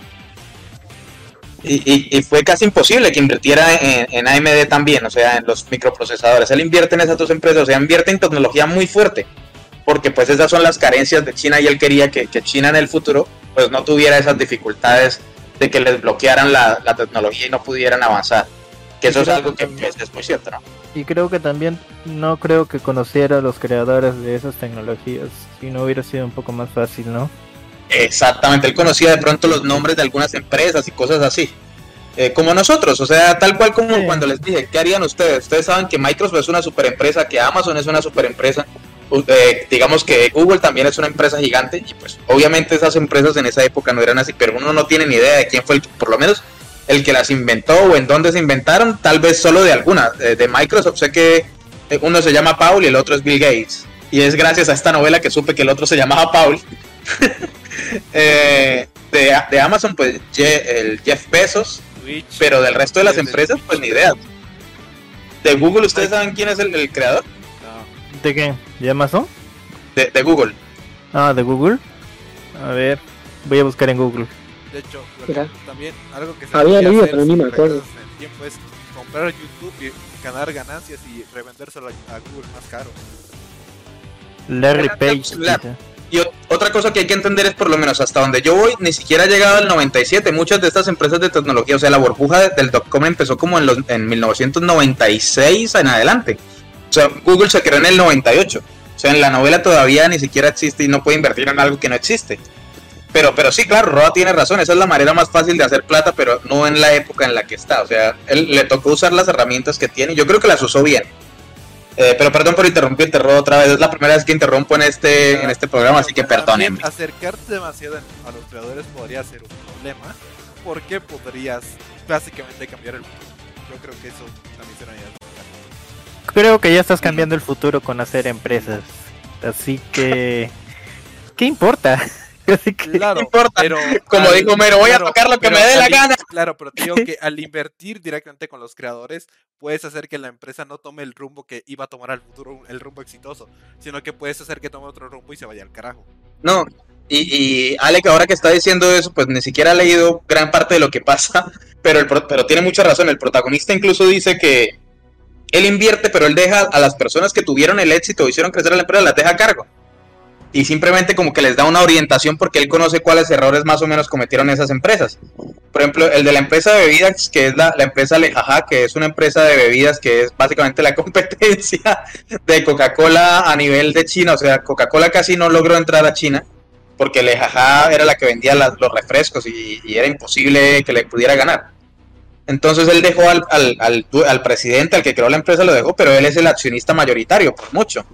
Y lo mismo con el de Lenovo, y él casi todas las empresas, él deja a los creadores, pues para evitar eso, ¿no? Cambiar demasiado el futuro. Y Sí, exactamente bueno, eso iba a Si decir. viajas al pasado, no toques ni una mosca o podrías cambiar el futuro. es que Alex manda voy a tocar lo que me dé la gana. Pero no, el prota es como que muy cuidadoso con ciertas cosas porque pues siempre le tiene miedo y, y no se arriesga tanto en ciertos detalles. Cuando invierte en oro o cuando hace ciertas inversiones, él, él dice, de pronto cambié el futuro por, por hacer algo, entonces no me voy a arriesgar tanto. O sea, él sabe que subió hasta 400 el oro, pero no, mejor lo vendo en 380 y cosas así. Entonces, ¿qué más ibas a decir, Roba? Perdón, ahora sí que te interrumpí. ¿Vas a decir algo más? Pues, bueno, ya se me está yendo las ideas, así que voy a voy a tratar de recordar así. ¿No sería mm, siguiente ya, reseña? es- No, creo que voy a coincidir con lo que dijo Caballero, porque para haber leído 1800, mil, más de 1800 y que al final le des un punto, creo que tenías muchas más expectativas y al final te llegó a decepcionar. Así que leíste todo tu furia en tu reseña. Bueno, gracias por sus opiniones de esta Ah, reseña. como- Pasemos a la siguiente. ¿Va a decir algo más, Ale? La novela de Warcraft. Ah, sí. La de Warcraft. Eh, esa novela de Warcraft eh, nos gustó, ¿cierto? Ya no me acuerdo. A mí recuerdo que me gustó, pero ¿cuál fue el problema que yo tuve con ella? Yo me acuerdo que la crucifiqué. El harem, creo. Ah, El harem fue lo que no me molestó. Las cuñadas que nunca las tocó. 200 capítulos para remojar el churro. Y ni siquiera con las cuñadas, con otra. Y ni siquiera con la Sí. cuñada, exacto, eh, violado ahí o lo que sea. Eso Con fue la bizarro. Asesina. Pero bueno, ahora sí pasemos a la siguiente reseña que es de Alentei y le da 4 estrellas de 5. Esta persona dice que haber completado la novela y tiene 29 me gustas y dice lo siguiente. La calificación real que le doy es de 4.3 estrellas. Tenga en cuenta que me salto algo debido a una palabra que provoca dolor de cabeza, por lo tanto la calificación podría ser más alta. Quién sabe a qué palabra se refiere, pero bueno. He terminado de leer esta novela en L NMTL y no he entrado en coma. bueno, eso Ah, ya es un logro, ponerse a leer en MTL y, y- y no sangrar por los ojos. Exacto, leerlos, leí- traducirlos y. Lo conoces, L- obviamente, LT, eh, eh, MLT, ¿cierto? MTL, ¿cierto? El caballero. Sí. Es para Todo el mundo sabe. crudo. Machine Exacto, yo la persona que lee en MTL siempre le voy a tener respeto. Hubo una época en la que lo hice porque estaba muy desesperado. Y, y después de eso conocí la página de Camarada Mao y, y pues ya no, no me meto tanto a MTL, pero la gente que lee en MTL definitivamente son guerreros. Bueno, dice lo siguiente. mil y algo de la espada inmortal en crudo. Yo leo mis novelas ahí. No, yo no las leo ahí a no ser que esté muy desesperado por la novela. Las busco en Camarada Mao y si están en Camarada Mao, genial. Y si no, No. pues ni modo de esperar. Yo las leo ahí porque no lo encuentro en ningún lado. Así que. Sí, o sea, por que- desesperación. Sí, me lavo los ojos luego. Es que Bueno, desde que miro la reseña y nadie la terminó todavía, la revisaré yo mismo, dice. Antes de que empiecen a leer esta novela, espero que no la lean en serio. Solo léela como si estuvieras comiendo un caramelo. Lo que quiero decir es que no es una gestión empresarial muy seria. No hay un efecto mariposa que afecte negativamente al protagonista, sino que lo afecta positivamente. Es un viaje fácil del protagonista desde el principio hasta el final. Cuando lo leas al principio pensarás que el protagonista lucha mucho, pero después de leer hasta el final te darás cuenta que el protagonista tiene una suerte divina. Me refiero a que casi la mitad de los personajes principales del mundo empresarial trabajan de alguna manera con él. Hay un momento patriótico y un poco de racismo aquí, pero es soportable. Quiero decir, cuando estás en esa época, un poco de racismo está bien considerando que tu padre podría unirse a la Segunda Guerra Mundial en, en algún momento del pasado. Entonces el odio es justificable un poco. Por cierto, como estudiante de finanzas y economía de aprendizaje, el autor ha hecho una investigación al respecto. Incluso aprendo dos o tres cosas de él y me ayudó para mi examen. Y se ríe. si aún no te engancha, este spoiler te enganchará como una droga. Y dice lo siguiente.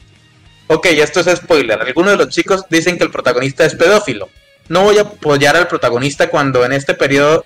eh, no voy a apoyar al protagonista, pero cuando estés en ese periodo del año, el matrimonio, o sea, en esa época el matrimonio en Asia era bastante diferente al occidental. Pueden casarse a los 16 o 17 años, con el consentimiento de los padres, por supuesto. Habrá una esposa, habrá una esposa tres, Eh, no sé. Uno es su hay- habrá una esposa, tres, o habrán tres esposas. Uno es su compañero de la infancia, otro es una niña rusa y el último es su esposa de la vida anterior. El primero en casarse es el compañero de clase de la infancia y la chica rusa solo se casó al final del capítulo. Mientras que el último, creo que alrededor del 300 o 400 capítulos hasta el final, o sea, antes de que terminara 400 capítulos. Entonces, ¿qué logró el protagonista? Bueno, te lo enumeraré. Consiguió comprar la patente del Viagra, se ríe. Eh, convierte en el mayor accionista de la compañía de bebidas que supera de alguna manera Coca-Cola. Pues realmente supera Coca-Cola en ventas, pero porque es que China es muy grande. Eh, accionista principal del hipermercado que rivaliza con Walmart.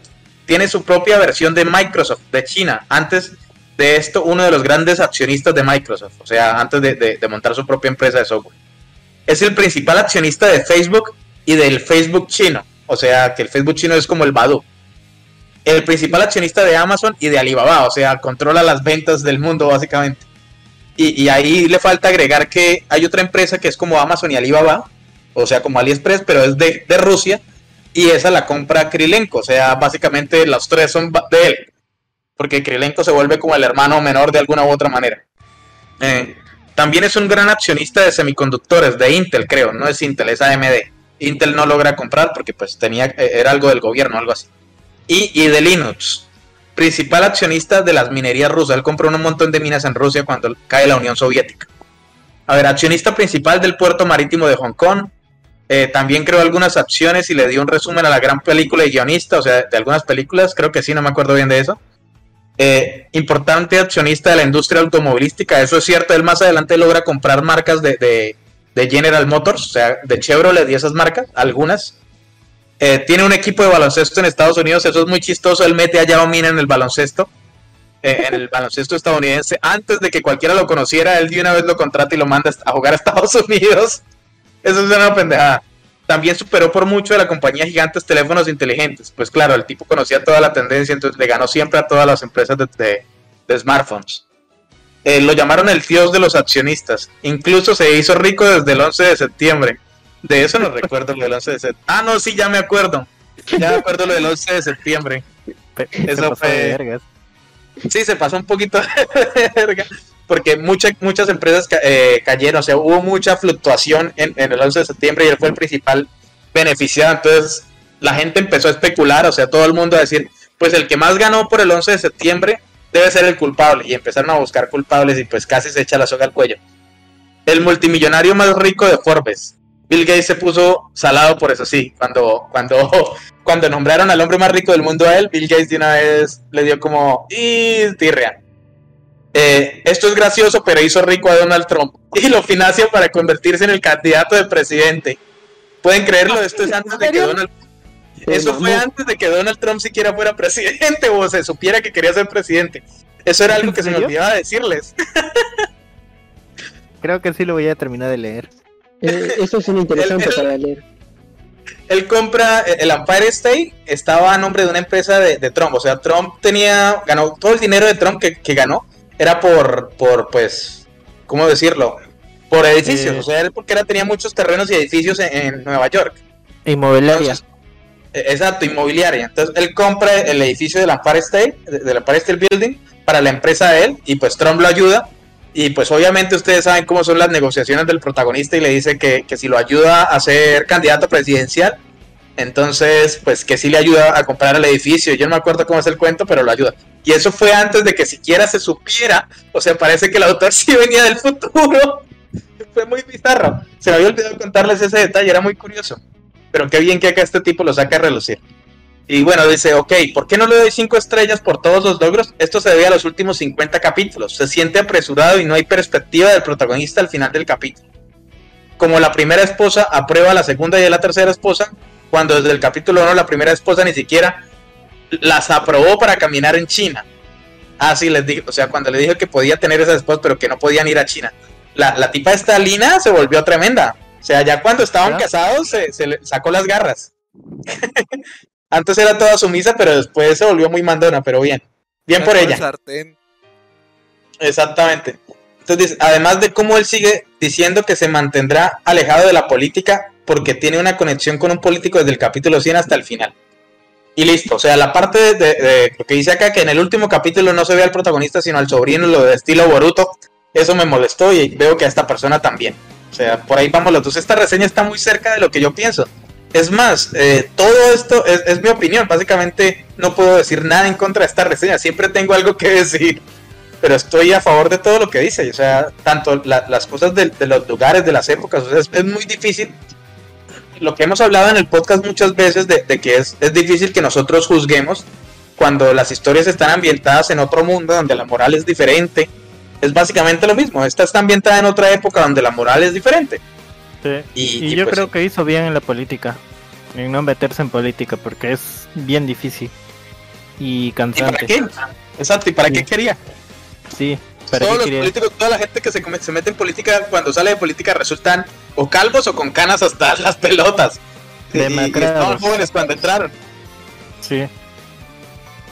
Entonces la política no, no es algo favorable. Pero bien, ¿algo quiere decir? Empecemos con Caballero esta vez. Caballero, ¿quieres decir algo de esta reseña? Eh, primero que nada, nombró bastante empresa, pero yo voy a hacer mención honorífica a la empresa de muñecas y juguetes sexuales. Sí, cuéntanos. Eh, cuando hubo cuando hubo los problemas financieros en Japón, que se le acercó, no me acuerdo el nombre de ese japonés, Kameda. para las muñecas sexuales, y él ¿Kamada o en él. Kameda? Kameda creo que era. Sí. Bueno, Kameda, que se le acercó a él, diciendo que era el único que confiaba en él, cuando en verdad tenía una deuda de, de creo que 10 mil 10 mil dólares por ahí y no podía salir de China. Primero de ahí me gustó. Segundo, eh, que el protagonista le daba idea de muñecas, juguetes sexuales del futuro. Entonces Kameda pensaba que él el protagonista estaba realmente interesado en su negocio. Entonces se esforzó, se esforzó en querer hacerlo el rey del negocio de las muñecas sexuales. Eso fue muy bueno para mí. Voy a contar acá, cuento ya que estás diciendo eso antes de que se me olvide. Hay una parte donde el alcalde este, el, el que se me olvida el nombre, eh, los nombres chinos son difíciles, pero el punto es que llega un tipo con un vibrador de estos de huevito a ofrecerle a- al- al alcalde que los venda en, en los, los colegios, o sea que supuestamente es un masajeador para ojos que ayuda a que la gente no tenga miopía. Y el alcalde llama al protagonista y le pregunta sobre, sobre si es un buen producto y si debería venderlo en, en los colegios. Y el protagonista dice, ¿qué? ¿Qué estás diciendo? Como que en los colegios. O sea, se raya muchísimo. ¿Cómo así que vender en los colegios? Y dice, sí, entonces ¿en dónde más lo vendería? ¿En los hospitales? Y dice, en los hospitales, pero ¿qué carajos está pensando? Y, y el protagonista se empieza a asustar porque piensa que el japonés este, Kameda, Kamada, está vendiendo esos, o sea, que esos son los productos de él, de la empresa de él, y lo llama de una vez cuando dice que no son los de él. eh, le, le explica al otro tipo que, que no, que eso es un juguete sexual y el otro man, pero se vuelve loco, enojadísimo, empieza a destruir la oficina y dice, este, estuvo a punto de, de- o sea, si no le hubiera preguntado al protagonista, o sea, si no tuvieran la amistad para que le hubiera preguntado al protagonista y le hubiera preguntado de, de pronto uno de los subordinados o alguien así, la vergüenza que hubiera pasado hubiera quedado, eh, él dice así, eh, deshonrado o algo así. que querer meter eso a los colegios. Esa parte es muy chistosa. Y, y el, y el alcalde le dice al protagonista que se vaya, que, o sea, llama al policía, a la pol- al jefe de policía de la ciudad y llama al tipo que le- lo quería engañar. Pues obviamente lo va a meter a la cárcel, ¿no? Y, y el protagonista se sienta como para ver el espectáculo y le dice que se vaya y dice que no, que no tiene nada que hacer, que no se preocupe por él, que haga como si es invisible. Es una boleta, el protagonista es muy pasado. Pero ahí se ve la relación que tienen ellos de amistad.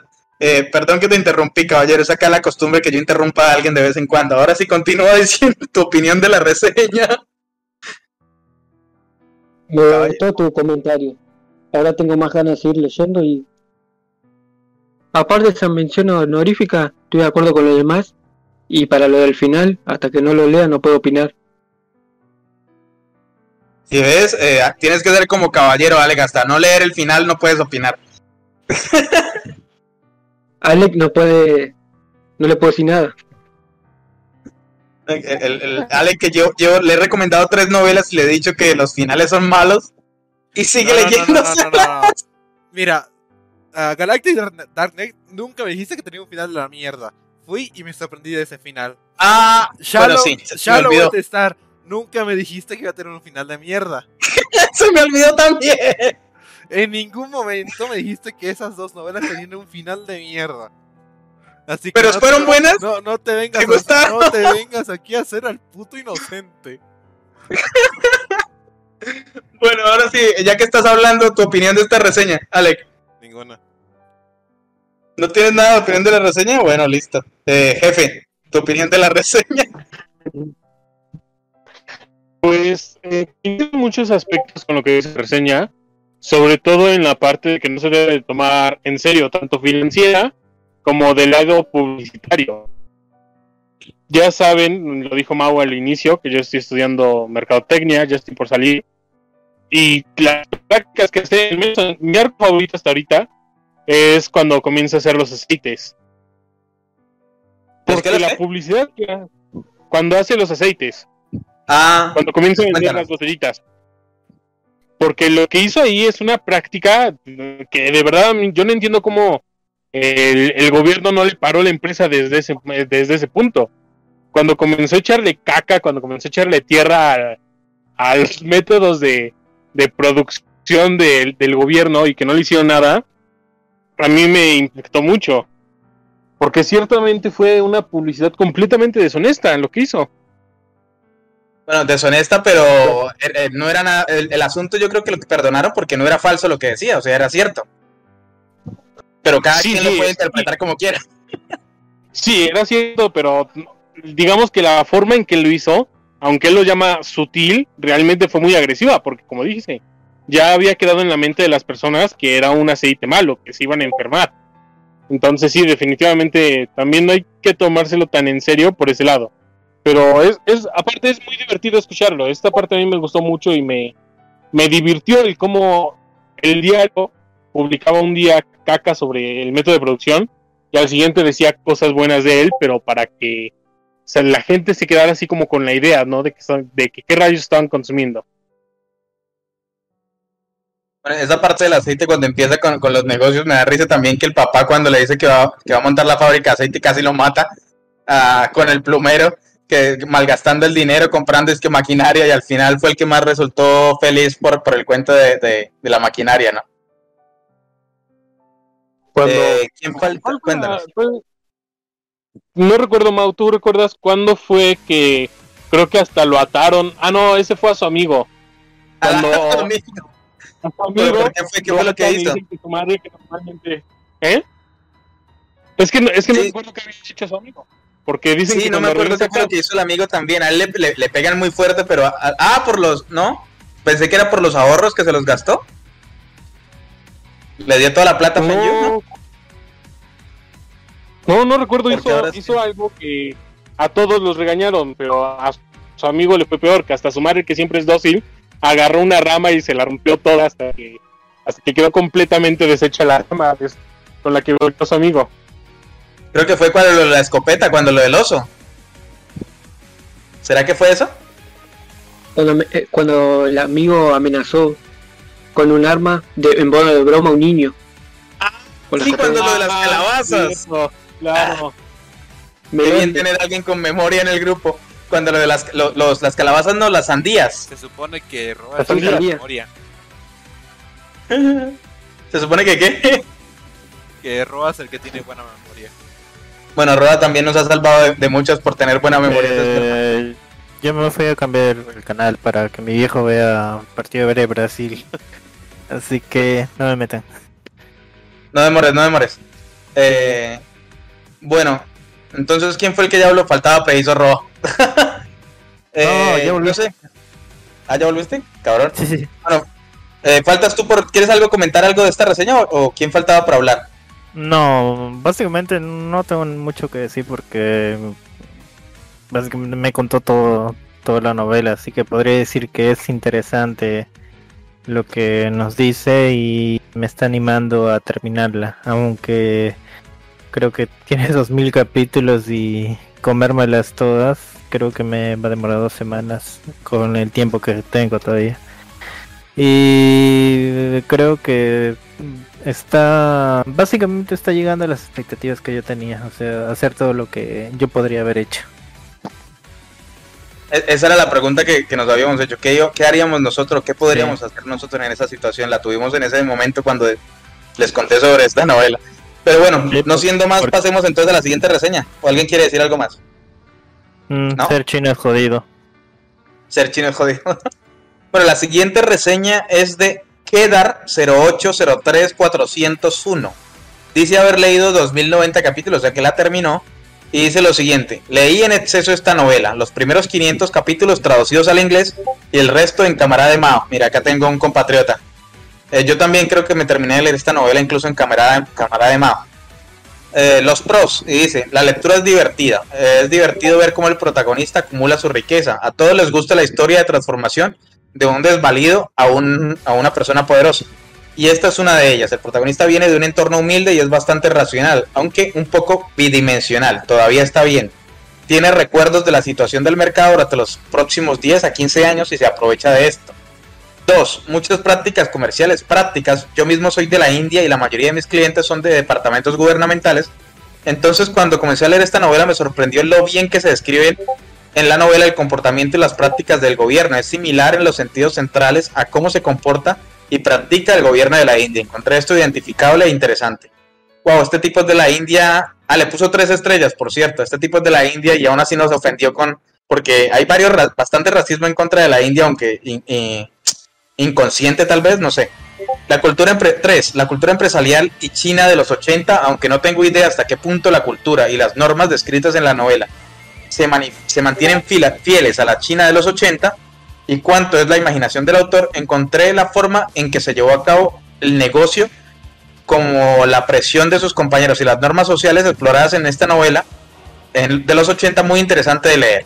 Los contras, más como crónicas que como una novela real. Para ser franco, hubiera sido mejor hacer de esto un libro de crónicas, de ficción, en lugar de una novela. La novela se lee como un diario más que como una novela. Hay pocas interacciones y evolución del protagonista en su segunda vida. No se explora en absoluto, no hay desarrollo personal, no hay momentos emocionales en la novela.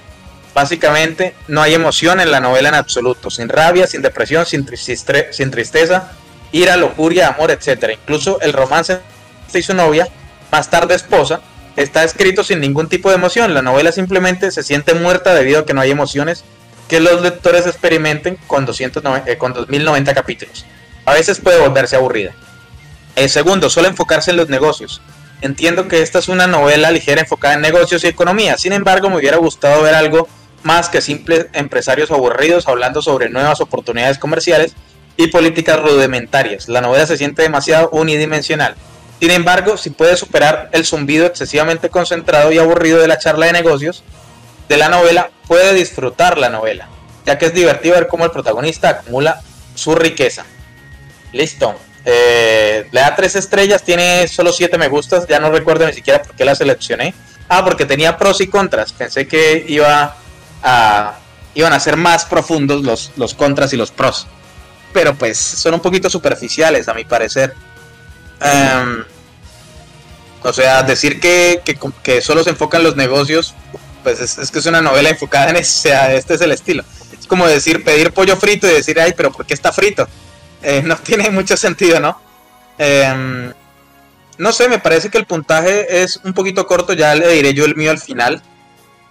Las cosas positivas que nombra los pros, eh, las prácticas comerciales, lo, dijo el mismo el mismo jefe hay como cosas que tal vez no sean así en la realidad. Cada quien mira lo que, lo que considera desde su, su opinión. Y pues no, no sé, está bien. Esto es una de cuál autor, de cuál está es el autor de. Ah, están hablando ahí por interno. Y bueno, mi opinión de, de esta reseña es que pues no, no la siento tan acertada, pero se siente muy racional. Tal vez estaba esperando de más y no se tomó la novela eh, con la con la energía que se debería tomar, como dijo el, eh, la reseña anterior, que hay que tomársela como si fuera un caramelo más relajado, porque pues básicamente es ese viaje. No se trata de grandes emociones, sino se trata de la diversión y, del proceso, más que nada, ¿no? Y pues, pues si hay algo que es cierto es que el protagonista no tiene ninguna evolución.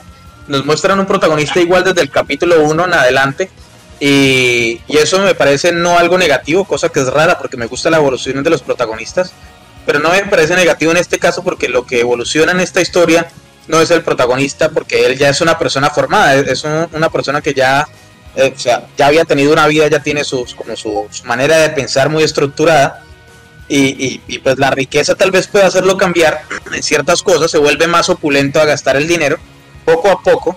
Más adelante incluso se compra un jet privado y cosas que en un principio decía que no se quería comprar. Entonces sí cambia, pero no, no hasta, hasta ese punto. ¿no? Y pues eso, no, no tengo nada que decir de esta reseña. ¿Alguien más quiere decir? Eh, empecemos esta vez con Roa.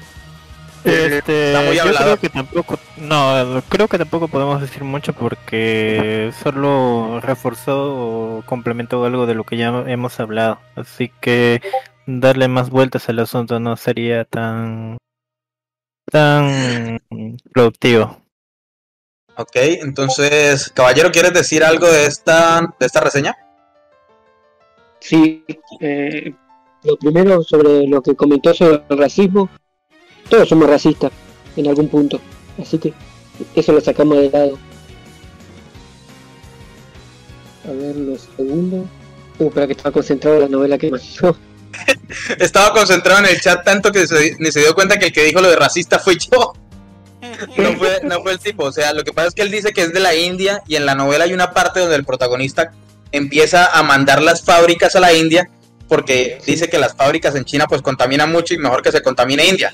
Al- básicamente esa es la mentalidad del protagonista, no es como si lo dijera de esa manera. Ah, sí. Como los Y empieza a tener... Ah, bueno. eh, ¿Cómo? como bueno, siguiendo desde ahí, muestra que es más o menos racista, pero él lo ve desde el punto de negocio, porque no contrata ningún actor o músico negro porque sabe que no va a vender bien. Lo mismo con su compatriota chino. Si puede usar, qué sé yo, los japoneses pueden hacer esto, nosotros como chinos tenemos que hacerlo mejor. Si puede usarlo para generar dinero, él lo va a usar. A él no le importa, si tiene que usar... Mira, hablando de. Per- perdón, hablando de eso, me, me- me sorprendió varias cosas. La primera vez que la, la leí, obviamente me di cuenta y, y de ahí empecé a tener como más estima a, a los chinos, porque es que los chinos realmente a través de la historia han inventado casi todas las cosas que existen. Nosotros no lo hemos notado, pero los chinos realmente han inventado casi todas las mierdas que existen desde la antigüedad, desde el papel, la pólvora, o sea, básicamente el montón de cosas que han inventado, incluso en la modernidad, este asunto de, los BCDs, de- del BCD, que es básicamente el precursor del DVD, de los CDs, eh, pues me sorprendió que fuera un invento chino, yo no tenía conocimiento y cuando lo investigué dije, wow. Y obviamente los japoneses sí le robaron la patente, lo inventó un chino, pero pues lo patentaron los japoneses que tenían, lo- los chinos apenas estaban saliendo de- del comunismo total, donde lo mío es tuyo y lo tuyo es mío, a empezar a un mercado, eh, a un libre mercado y pues no tenían conocimiento de patentes, obviamente. Y, y se perdieron tal vez muchas oportunidades de, de patentar inventos que ahora pertenecen, bueno, que ahora no porque ya se vencieron las patentes, pero que permitieron que otras economías crecieran de una manera que uno dice, wow. Y pues eso me Y Japón sorprendió. se ha estado robando tecnología de varios lados, así que ellos solo copian. Sí, lo hacen más diminuto. Incluso estos transistores, los que los japoneses también lo, lo robaron y lo convirtieron en los radios pequeñitos que se volvieron más populares que un radio grande. Pues, pero bueno, eh, así funciona todo, ¿no? Así funcionan las relaciones, hacerse... No sé, eh, son solo negocios, como quien dice. Comes o te comen, así es el mundo. Exactamente. Bueno, ahora sí, Ale, ¿quieres decir algo de esta reseña? ¿Ya eh, perdón, ¿ya terminaste, caballero? ¿Ibas a decir algo más? Eh, creo que sí, ya ni me acuerdo. Ay, perdón, Mira, interrumpir y que se olvide, es mi algo especialidad. bueno. Así, caballero, ya se está dando cuenta la opresión que sufre el jefe Trapo en este podcast. El No, pero el comunismo. jefe es porque- comunismo. No, no hablen mal del comunismo, van a escuchar nuestros compatriotas. un de- abrazo del a los que sufren de esto. Eh, bueno, jefe o Alec, Alec, ¿vas a decir algo de esta reseña? Ah, pues creo que ya lo han dicho todos ustedes. Lo mismo me pasa con lo que dice de solo enfocarse en negocios. Es lo mismo que ya pasó en varias novelas anteriores que leímos que, eh, que la persona en una reseña quería una, cosa, pero la novela se trataba de otra cosa. Que es cuando vas a leer una novela, tú ya eres consciente de los contenidos que vienen de esa novela. No vas a ir a, no sé, a un, a un yaoi y vas a pedir Yuri. ¿Qué, qué ejemplo ¿Qué más ejemplo? bizarro nos acaba de dar Alec? Eh, no sé, no, no tengo ni Una idea de en qué carajo está involucrado, pero Yo lo imaginé como un Gender Bender inverso. sí. bueno, Ay, tus, tus- tus- tus comparaciones sobre el yaoi nos sorprenden el día de hoy, Alex, pero cada quien con sus gustos. Jefe, ahora sí tú cuéntanos qué quieres decir de esta reseña. Eh, solamente para complementar lo que tú dijiste, eh, en, el, en el lado de que no tiene más evolución, es porque, por poner un ejemplo, al lado de Ludius, de Mushoku Tensei, Ludius fue un inadaptado que simplemente pues vivió y murió así. Entonces él sí no tenía una personalidad como formada. Pues él, él sí tuvo una evolución en su historia. Pero este tipo había vivido una, bueno, digamos que entre comillas tuvo una buena vida. Pero ya fue su movimiento final, o digamos que al final de su vida donde equivocó, y pues to- toma esa decisión, esa decisión. Por eso ya su personalidad no se vio tan cambiada. Por lo mismo de que básicamente él sí, digamos que vivió una vida con normalidad. Bueno, jefe, te escuchamos un poquitico medio mal. Ahorita intenta entrar porque todavía nos falta podcast y tenemos que ir agilizando. Sale y vuelve a entrar al canal a ver si funciona. Eh, pero sí, en cuanto a la evolución, yo creo que obviamente en el caso de Ludius de Mushoku Tensei es porque pues el, el personaje renace, o sea, era un adulto pero renace en un mundo completamente diferente, eh, con valores completamente diferentes. O sea, en cambio en este caso el protagonista renace en el mismo mundo, wow, perdón el ruido, en el mismo en el mismo mundo que ya conocía. O sea, es muy difícil ev- evolucionar o cambiar la personalidad cuando vuelves simplemente al pasado. Nos manda acá Ro una actualización del partido, Brasil ganándole 1-0 a Venezuela. Venezuela necesita una victoria, déjenlos ganar. Eh, y pasemos ya a la siguiente sección. La siguiente sección son conclusiones finales de esta novela. Empecemos de una vez conclusiones finales. Eh, empecemos con el jefe trapo jefe. Conclusiones finales.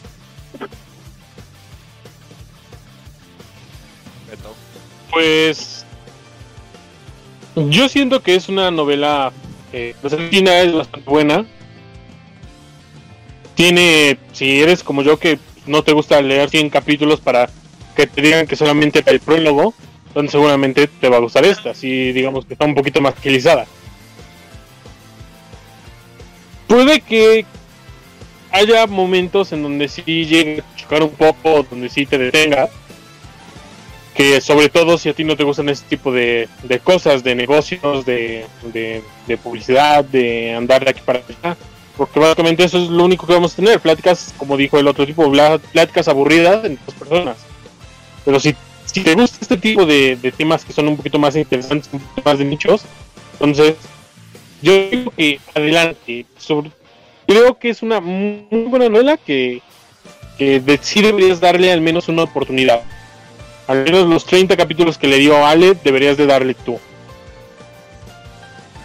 Ay, el jefe me, me hizo sentir emocional. Defendiendo mi novela china recomendada. Bueno, jefe, gracias por tus conclusiones finales. Eh, ahora que dijiste lo del prólogo, me sentí muy atacado. ¿Qué culpa mía? Eh, caballero, ¿te has leído la novela de Sellaré los cielos? No, ¿No la, no, no la reconoces? Hay una Shield de Heaven. Espérate, el nombre lo conozco, nombre en pero inglés. no la leí. Ah, sí te suena el nombre, pero no la has leído. Bueno, esa la, la reseñamos acá en el canal, pero lo que pasa es que esa novela, pues, el, el prólogo básicamente son los primeros 100 y algo capítulos. Y ha pasado con muchos que he recomendado que, pues, lo- los primeros arcos son prólogo porque, pues, el mundo es muy pequeño y de repente el protagonista se da cuenta de que el mundo es inmenso y ahí empieza la verdadera historia como más profunda. Pero no hemos logrado llegar hasta allá y por eso el jefe me tiene mala sangre con las novelas largas eh, chinas, en las especial. Exacto. Pero bueno, ahora sí, caballero, tus conclusiones finales, ya que estoy hablando contigo, danos tus conclusiones finales de esta novela. ¿Qué opinas? Bueno, primero, si no querés terminar como el del comentario de que vino, bueno, vamos con el ejemplo de Ale, que va comprando, va a una tienda de Yahoo a pedir Yuri. Primero que nada, es una novela de negocio. No esperé peleas, qué sé yo, magia. No es ese tipo de Isekai. Así que, acá que vas, qué sé yo, vas a tener conversaciones graciosas, mm, cómo progresa el protagonista para generar la riqueza. Es que yo no se la recomendaría a todo porque hay bastante público del Isekai. La mayoría de Isekai son de peleas. Ya de, por sí, a ese público yo no se la recomendaría. Pero si te gusta leer tranqui, ver cómo el protagonista va creciendo, suceden situaciones graciosas, ahí sí te las recomendaría. Bueno, gracias por tus conclusiones finales. Me alegra que ya van dos de dos de dos recomendaciones de cinco. Bien, bien, bien. Pasemos a Alec a ver qué conclusiones nos da con sus 30 capítulos leídos. Alec, conclusiones finales tuyas. Ninguna, no mentira. Bueno, yo no tengo ni voz ni voto en esta novela para dar una opinión, una opinión que sea aceptable ¿no? para todos. No, no, no. tien- todos tienen voz y voto y opinión. En 30 capítulos alguna conclusión debes tener. Claro, yo en lo personal veo que la novela tiene... Me, me podría enganchar. El problema es que yo no soy de las novelas que son un poco más tranquilas y tratan de temas de negocios. O sea, si fuera en plan un slice of life o algo tipo, no sé, a Chopiri, que era bastante tranquilita, sí lo puedo leer, pero estas novelas que son, o sea, que sí son tranquilas, pero se enfocan en algún tema específico como es esta vez los negocios, para mí, o sea, para mí, en mi, para mí, mi persona, no va. Pero yo diría que le den una oportunidad y hagan mi prueba de los 30 capítulos. Así como los 3 capítulos del anime, hagan la prueba, pero le añaden un cero al final. 30 capítulos. Y ya de ahí van a ver si les gusta o no. Bueno, Alec, gracias por tus conclusiones finales. Y ahora sí pasamos a conclusiones finales de Roa. Roa, conclusiones finales tuyas. ¿Qué opinas? Bueno, yo no voy a vender esto, pero sí voy a darle un- algo positivo. De que esta novela es básicamente ¿qué harías tú o qué haría yo en este caso? Y lo vas a estar leyendo así de- con, esa, con eso en mente. Porque ¿qué haría yo si tuviera una empresa? ¿Qué haría yo si tengo conocimiento? Así que esta novela es para esas personas que les gusta fantasear y leer cosas entretenidas, pero creo que en parte de los temas históricos se van a estar perdiendo un poco, porque no mucho se entiende sobre re- recesión y Creo que hicieron gol y por eso se silenció. Sí, este y temas así sobre historia, economía y creo que algunos se van a perder y no les va a gustar eso y le va a causar un tipo de repelus. Así que creo que recomendaría leer mm, básicamente como si fuera una fantasía fuera de la historia humana para que si le tomen algo, se enganchen bien. Mm, sí, recomendable para leer, es entretenida. Hey, diablos, 4 de 5 y yo también la voy a recomendar. Bien, bien, bien. Gracias por tus conclusiones.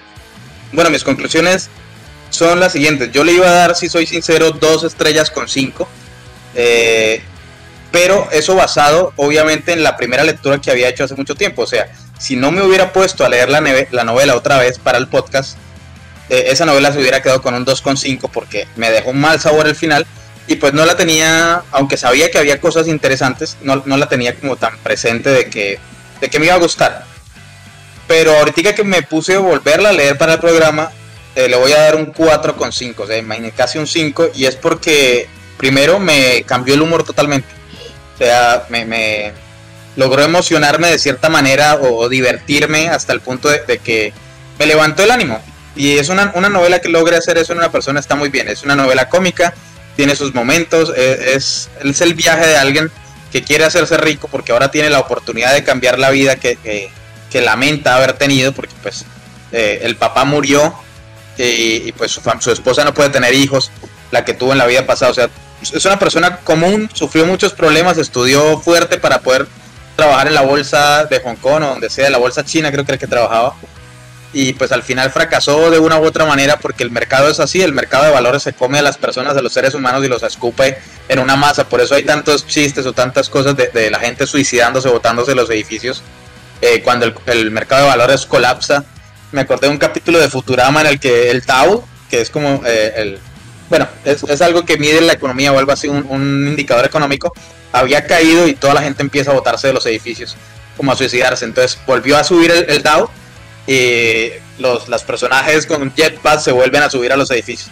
Entonces, Ah, eh, si recuerdas a alguien sí, que haya sí me acordé. Eh, habla sobre una flechita sobre ascendencia Creo que ellos pasaron por eso y lo, la voltearon y todo se fue a picada. Sí, sí, sí, me acuerdo. El, el punto es que. Creo que que, habla pues, sobre el... ¿No te acuerdas eh, sobre el viernes negro que pasó hace la caída del Wall Street, creo que es? O Sí, han, han ocurrido muchos, muchos desastres en el 2008, fue el más reciente y probablemente estemos cerca de otros. O sea, hay muchas crisis económicas, y, pero siempre hay gente que se aprovecha de las crisis económicas. Eh, si en algún momento alcanzan a seguir con esta novela y llegan a la parte de 1997, que es donde les decía que la novela se parte en dos, eh, esa trama es muy genial porque ya es mucho más seria respecto a, a cómo puede una crisis económica afectar a tantas personas y el protagonista tratando de evitarla porque esa crisis era una crisis de varias burbujas que explotaron. No sé si ustedes conocen una empresa que se llama Enron. ¿No? ¿No les suena? No, no, no, no. Ah, No, a ver, ¿cómo? A ver, otra empresa. Bueno, ustedes han visto una película de Jim Carrey que se llama Locuras de and, no sé, and Jane, que los despiden y que Sí. empiezan a robar bancos y a robar y van a robar un banco La al final. locura de Dick y Jane. Exacto. Ah, sí. Esa película es básicamente nar- va en esa época más o menos, narra la situación que ocurrió en una época similar cuando una empresa pues que controlaba muchos activos, pero era puros activos falsos, empezó a captar dinero y pues la, la empresa se quebró y la burbuja económica estalló y toda la gente se dio cuenta de que esas empresas eran burbujas, estaban vacías, no había ninguna ganancias, o sea, estaban metiendo dinero ahí, pero no, no había nada, no tenía ninguna sustancia. Y eso causó una, una caída económica tremenda. Eso pasa en la historia y ya ha pasado. Y Estados Unidos lo que hizo en ese momento fue mandar esa crisis económica a Asia. Y esa es la lucha de ese protagonista en este, en ese capi- en ese, en ese arco que es cuando lucha para evitar que esa crisis económica le llegue a Asia, pues eh, reuniendo mucho dinero para luchar con los especuladores. Y, y pues bueno, el punto es que, que esta novela sí me, me- llamó la atención en esta segunda lectura.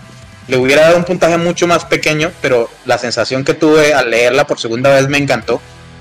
Y la recomiendo para cualquier persona que quiera simplemente divertirse un rato y, cambiar su estado de ánimo en, en- en leer algo como, como divertir, algo curioso, algo, no sé, llamativo, algo que, que, que le diga yo haría tal cosa, como dijo, creo que fue Roal que dijo, ¿qué es lo que haría Sí. yo en esa situación?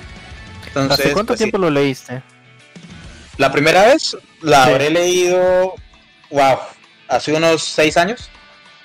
Sí, creo que ya maduraste. Por eso creo que le tomaste más cariño esta vez. Tal vez, tal vez pudo haber sido eso. Sí, Eh. Porque estos son temas más para adultos, o sea, temas económicos, recesiones, economía. No, de en esa estados, época aprendí países. mucho, o sea, en esa época eh, aprendí muchos términos y cosas y eso sí me gustó.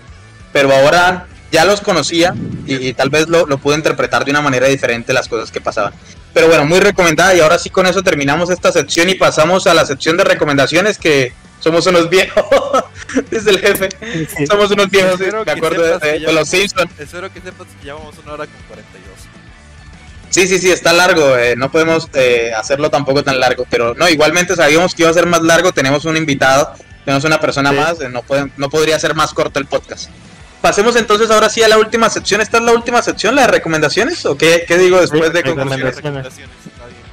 Bueno, en esta sección cada uno recomienda, cada uno de los podcasters, de los invitados, de los miembros del equipo recomiendan algo que estén consumiendo a nuestros oyentes. Puede ser lo que sea. Acá hemos recomendado otros podcasts, libros, novelas, anime, manga, series, canales de YouTube. ¿Qué, qué es la mierda más rara que han recomendado? Se puede recomendar cualquier cosa que estén consumiendo. E incluso si quieren evitar, Recomendaciones. exacto, incluso si quieren evitar que alguien meta la pata y vea algo horrible, también se puede anti-recomendar algo que es como ya lo he hecho en alguna ocasión. Y pues empecemos con las recomendaciones. Empecemos con las recomendaciones. A ver, veamos quién fue el que envió la Caballero. primera recomendación. Caballero. Caballero.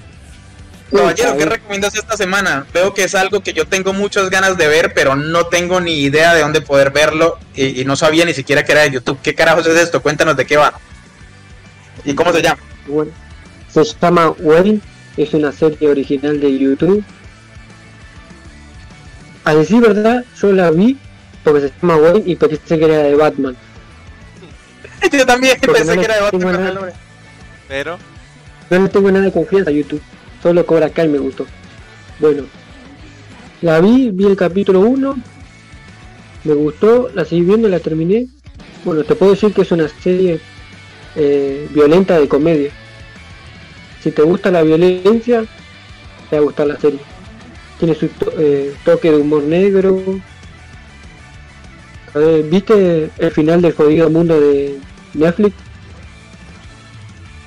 ¿El jodido mundo de quién? Bueno, si ya no te sonó. Bueno, ¿De, de End of the que- Fucking World? Sí, esa. Ah, sí, sí, la vi, pero no. Pues sí, sí. El del, el del psicópata. El del supuesto psicópata. Sí, supuesto. Bueno, esta es más cruda, más realista, mejor hecha, mejor expresada y buenos personajes con buen humor. Pero no nos has dicho, o sea, al- algo que adicional, el tipo quién es, o sea, trata de hablarnos un poquitico de la trama. ¿Quién es Wayne o, o- o de, o de qué va profundamente? O pues, así como superficialmente, pero como de la historia. ¿Por qué no es Batman? Bueno, es un es un adolescente que el padre sufre cáncer. Entonces, ponele que es un matón, pero quiere luchar contra el, el mal, las injusticias, lo hace a su manera, siendo violento. Ponele, ve bullying en, en la escuela, no lo soporta y lo resuelve a su manera, siendo más violento. Bueno, el interesante, yo creo que. empieza... Cuéntanos. No, dale, dale. El capítulo empieza él siendo a ver el director eh, lo reprende entonces sale de la oficina se encuentra que al amigo le están haciendo bullying entonces se va acercando hay una chica con una trompeta agarra la trompeta y se la parte en la cara al que le hacía bullying al amigo Ok, ultraviolenta. Sí ponerle que es una serie ultraviolenta Bueno, me gusta, pero no se dan cuenta que al inicio sí nos nombró básicamente a Batman. Lucha contra las injusticias con violencia. se llama Wayne. Pero bueno, eh, gracias por la recomendación. Yo definitivamente le tengo muchas ganas. He visto muchos videos de esta serie en, en TikTok y en varios lugares como de, de escenas, pero no tenía ni idea de dónde carajos podía verla o de qué carajos iba. Pero ahora ya tengo más claro que definitivamente es algo que debo ver. Buena recomendación, caballero. Muchas gracias. ¿Tienes alguna otra recomendación? ¿Cómo, cómo? Después paso el link en el grupo para que las veas.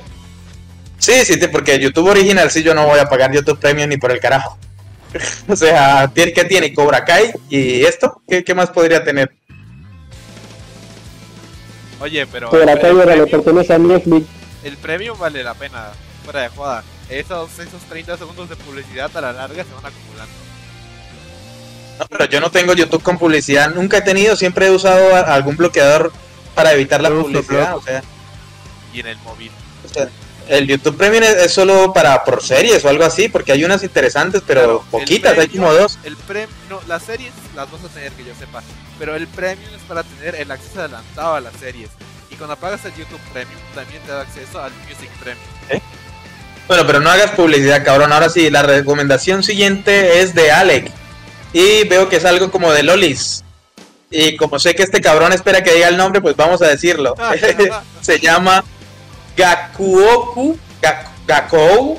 No, espera. Gakou Urashi. Gakou Urashi con doble K. Gakou Urashi. ¿Qué carajos es esto y de qué va? Porque hay lolis vestidas Voy- con eso- eso sí. ropa ¿Tú- de- ¿Tú de qué escuela. piensas que de qué trata esta serie, este manga? Pues no sé, el, el jefe la vez pasada pasó una imagen de Infection y que parecía una loli, una, una idol loli cantando y resulté ser que era como un manga de zombies que por cierto me gustó mucho, jefe, gracias por esa recomendación. Pero esto no tengo cara, ni idea qué puede hacer, es, es, es como un Higurashi, hay Bueno. sangre, ¿qué es esto? En vista de que nuestro jefe hizo una recomendación de un bonito manga de zombies, pues vamos a robarle la idea y vamos a hacer otra recomendación de manga de zombies. Porque sí, esto es de zombies. De- Pero se pusieron de moda los mangas de zombies con, con lolis o, o con personajes que no deberían ser, estar luchando contra zombies o qué? No, este, es ya, esta- este ya es un manga antiguo, también tiene anime y ya está completado. Bueno, de todas maneras, al caso. Este es un manga donde vamos a ver la vida diaria del club de vida escolar, donde pues nuestra protagonista Yuki busca actividades divertidas todos los días mientras vive en la escuela.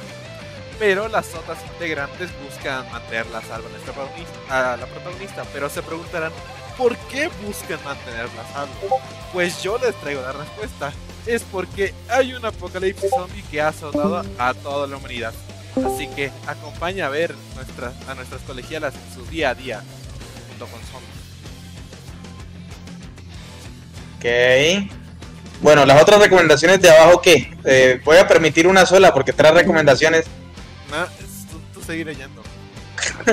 Bueno, maldito. La siguiente recomendación de Alex se llama Murasukuri Game no NPC ga Namami no Ningen Toshika Omo Enai.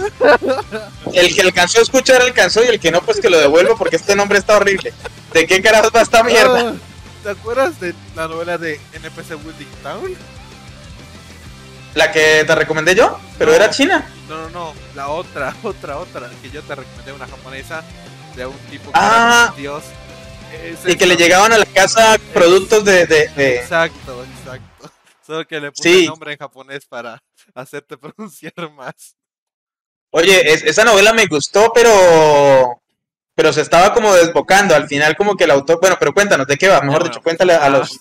Nuestro protagonista, Yoshio, que es un nid de 30 años que claramente no tiene trabajo y se viviendo en, clase, en casa de sus padres. De repente un día le llega un envío que contiene un DVD junto con un juego llamado ah, The Village of Fate, la Villa del Destino, donde los gráficos de ese juego son ultra realistas. Tienen unas IAs de alto nivel que se tan tan alto nivel que pareciera que se comportan como humanos. Y en este juego nuestro, nuestro protagonista es el dios de sus NPCs, donde una vez al día puede lanzar una profecía para decidir el destino de esos NPCs. Pero lo que nuestro protagonista no se da cuenta es que realmente es como un dios en toda regla, ya que las profecías que él envía eh, se van directamente a otro mundo donde esos supuestos NPCs son personas vivas. Y otra cosa que nuestro protagonista ignora es que no es el único que tiene el poder de mandar profecías a los NPCs. A los supuestos NPCs. Bueno, eh, voy a ampliar ya que Alex está diciendo esta, esta novela. Yo me acuerdo que me la recomendó Alex y empecé a leerla, pero ahora salió manga, pues interesante que para el que quiera leer el manga. Pero lo que más me impactó realmente es como la lucha del protagonista por cambiar. Porque el tipo eh, se nota que antes de, de- de volverse pues ese Hikikimori, porque él se, se encerró mucho a causa de que pues fracasó en ciertas cosas que quería hacer. O sea, los fracasos constantes lo llevaron a volverse como es. Entonces, gracias a este juego empieza a como a salir de esa situación y empieza a recuperar a las amistades y a recuperar el respeto de su familia gracias a este a este juego. Yo creo que es como una alegoría de, de- de esas personas que se enfocaban hace muchos años en jugar jueguitos de computadora, como quien dice, y que de repente empezaron a volverlo ya su profesión y, y la- lo- o sea, como que las personas empezaron a verlo de maneras diferentes. Eh, aún así, esto es un concepto muy interesante. En esa época lo hablamos en el grupo cuando eh, me recomendó esta novela, me gustó bastante, pero lo sentí que le faltaba. Quién sabe si ahorita voy a darle una oportunidad al manga a ver qué tal es. Está interesante. Y la otra recomendación también, Sí, la otra. bueno, eh, la próxima mejor el nombre con el que sea fácil de encontrarlos, porque este pinche nombre, bueno, Tensei Gotoki de Nigerareru To Demo Nissan. ¿Qué es esto? Es- hay una chica vestida como una maid, una rubia. ¿De qué va esta Loli? Igual ya lo recomendé y Mau igual lo sabe. Yanderes. Muchas personas hemos visto pues eh, lo que supuestamente sería el lado bonito de las yanderes, tanto en anime como en manga, ¿no? Pero ahora veremos pues el lado, el lado que nadie quiere ver, ¿no? En esta historia, pues tratamos de cómo nuestro protagonista después de que salió de la secundaria fue confinado básicamente por su hermana menor. Pero nuestro protagonista ya ya sea que haya tenido, no sé si calificarlo como buena suerte o mala suerte, logra escapar. Pero viene Camión Sama y lo atropella. Y pues cuando Camión Sama lo atropella, muchos sabemos el resultado de eso. Y es que se va un Isekai. Pero cuando el protagonista piensa que al fin se libró de su hermana y va a poder una vida va a poder vivir una vida libre como el ser más fuerte de su mundo, pues no, resulta de que su hermana también reencarnó en ese, en ese otro mundo. Y aunque nuestra protagonista piensa que podrá escaparse de sus garras y vivir libre, con, junto con el poder que le dio el dios que lo reencarnó en ese mundo, pues las cosas no van a no van a pasar como él quiere.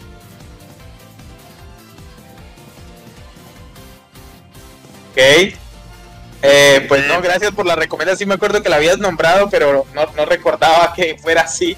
Estoy, me puse mientras hablabas a mirar un poquitico el primer capítulo y empieza típico desde Vea. Yo les he dicho en muchas ocasiones que las novelas o los mangas donde empiezan el protagonista con los recuerdos, pero desde bebé no sé por qué me gusta mucho esa etapa cuando son niños. Eh, es por alguna razón muy cómica, pues ellos intentando ocultar que son unos monstruos o, o- o que son así de fuertes o que tienen ese Pero conocimiento. la hermana te va a asustar porque Sí. reencarna Reencarna. Reencarna. muchas veces. La tipa muere y puede volver al pasado. y reencarnar en otra chica. Sí, y reencarna como la esposa del prota y el prota tiene que sellarla. Bueno, ahora sí va la recomendación No, no, de, no, todavía hay una más. de- No, ya esa corta no, ya te jodes. No, no, no, no, no. No, no, no, ahora sí, Roa. Una más, una más. ¿Qué te cuesta una No, más? no, No, una más. no, Roa. No, una más. Pero falta el jefe trapo. No, no, no tenemos tiempo. Jefe trapo y falta Roa, ¿no? Y yo. No, falta mucha gente. Eh, seas jefe trapo, tu recomendación de esta semana. Para que vean que los miembros del Eh. podcast son oprimidos, no solo el jefe trapo. Pero este cabrón recomienda cuatro cosas. Tres cosas máximo de ahora en adelante. Esto es una dictadura. ¿De qué va esta recomendación, jefe? ¿Y cómo se llama? las reglas van saliendo como se nos van ocurriendo. sí. Sabes que después de esto seguía Roa, ¿verdad? No veo, no veo la imagen de Roa. ¿Dónde está? Abajo. No, ahí está Tokyo Revengers. Está después de la de Alec. Tokyo Revengers es la del jefe. Jefe, ¿de qué va esta novela? Esto, lo que sea. Cuéntanos de qué es. ¿Cómo se llama? Di el nombre completo, porque ya lo dije, pero ahí de medio. No, ya, ya, nos, ya lo dijiste tú, ya hay que quede. Eh, es, un, es un manga, estoy recomendando tanto el manga como el anime. Actualmente el anime todavía está en emisión y básicamente es regresores en el tiempo. Nuestro protagonista es un don nadie que tiene un trabajo pésimo porque tuvo tomó caminos equivocados toda su vida debido a que cuando era eh, cuando estaba en el instituto era un pandillero pero se metió con los tipos equivocados y terminó siendo el esclavo de los verdaderos pandilleros. Entonces todo eso pues lo va cargando en la vida, lo va cargando en la vida y termina siendo un fracasado que, que trabaja en una tienda de renta de videos, renta de películas, de videojuegos. Hasta que un innovador cambio, porque no fue Camión Chan, fue el Tren Chan, pues le pasa encima. Termina siendo empujado por detrás. Cuando cae el tren, se supone que ya debería de haber muerto, pero sorpresa, se encuentra de nuevo en su tiempo de instituto. Antes de ser, antes de haber sido un esclavo de los tipos. Entonces, trata de ver qué es lo que tiene que cambiar o por qué es que regresó en el tiempo. Bueno, interesante. Veo que tiene bastantes Hasta que- capítulos. Hasta que al final a alguien le importa el por qué volvió en el tiempo. Bueno, tiene bastantes capítulos del manga. Yo creo que le va a dar una oportunidad a ese, a Wayne y de las que recomendó Alec, tal vez al de los NPCs, al de la Yandere no me llama tanto la atención. ¿Y algo más que quieras Eh, recomendar? jefe? falta una recomendación. Cuéntanos. Lee el nombre. Todavía me falta una recomendación. Por favor. Por favor, lee Ah. el nombre. Ahí está, el maldito sea. Se llama Co 2 in Time Lipped, o imagino que es Co 2 in Ni Time Lipped. Li Apet, Lipped. Otro ¿Qué carajo es eso? Bueno, ¿de qué va eso? Otro de regresor. ¿Qué, cuéntanos de qué es esto. Veo una, una waifu ahí con un típico protagonista. Con un Kirito. Sí, Un Kirito más. eh, en esta ocasión el protagonista no es un... eh, ¿Cómo se llama? Es el típico Hikomorio desempleado. De hecho es una persona a la que le va muy bien en su vida. Bueno, entre comillas, digamos que le va bien. Pero tiene un... Tiene algo que le persigue, tiene un remordimiento que le ha perseguido toda su vida. Y es que él quería declarársele a su profesora del instituto. ¿Quería Entonces, cómo? Un día simplemente a su profesora del instituto. eh, le ¿Qué quería declarar a ella. Ah, ok. Se ¿Qué escucha pasa? que empieza bien. Entonces, como un, un día simplemente termina borracho, no recuerdo si solamente se fue a dormir, el punto es que despierta en su banca, cuando él era un chico de instituto, y como ve y no sabe si es un sueño, si es la realidad, no entiende qué está pasando y por qué está ahí, él decide que no va a cometer el mismo error y se le declara a la profesora. Y sorprendentemente esta acepta. Ahora el prota quiere casarse con ella por todos los medios y va a tratar de que su pasado se junte con el presente y él tenga la boda que siempre soñó. Eso es todo. Ok. Está. No me acuerdo. es- es Creo que. como romance no viajes en el si tiempo, es- romances. Exactamente. Sí, pero ya no me acuerdo si es la que vuelve, vuelve presente otra vez y creo que porque la he leído hace mucho tiempo. Bueno, Sí, está, está el interesante esta recomendación. presente para ver cómo van las cosas y se regresa. Sí. Muy adecuada de viajes en el tiempo, justo lo que estamos eh, leyendo, reseñando esta novela el día de hoy. Gracias por la recomendación, jefe. Ahora sí pasemos a Roa. Ya estamos casi llegando a las dos horas. Nos estamos, ya llegamos a las dos horas. Ahora sí, Roa, cuéntanos tu recomendación de esta semana. ¿Cómo se llama? Ah, te lo voy a dejar a leer tú. Ay, estos hijos de su madre. Bueno, Genjitsuhisha. ¿Qué? ¿Qué? No, Okukaisouki. ¿Qué mierda? Lo voy a leer en inglés. How a realist hero rebuild the kingdom. Como un héroe realista reconstruye el reino.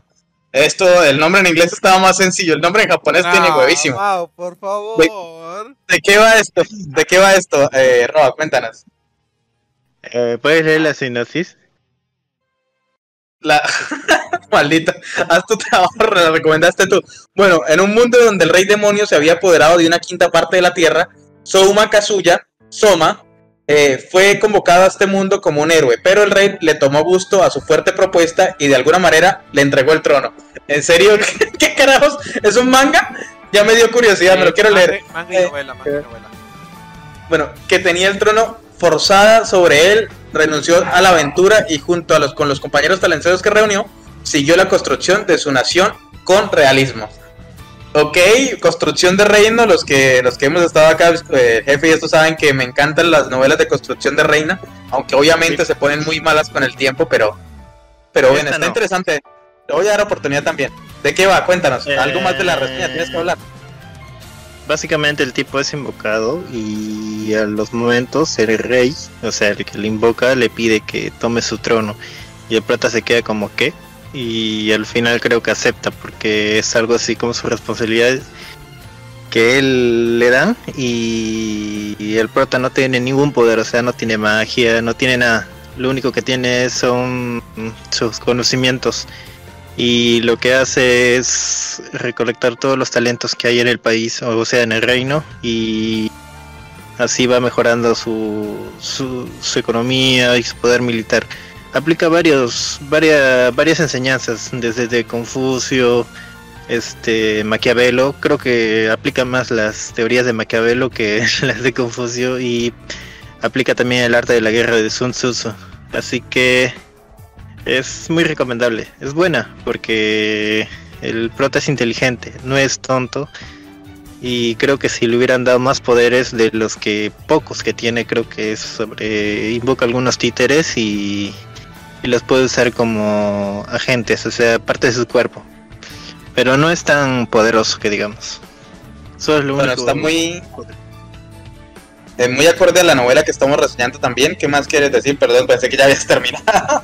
No, no, no, eso es nada, eso es todo lo que iba a decir. Eh. Busqué algo Bueno. referente a construcción y a ver qué te puede gustar, porque esa va a ser la siguiente que podemos Eso leer. iba a decir. Va a estar jodido porque le, le- me, doy cuenta de que las recomendaciones de ustedes de esta semana casi todas las quiero ver o, o quiero leerlas o quiero saber de qué van. Pero bueno, gracias por la recomendación, Roa. Mi recomendación es rápida y es algo que me encantó.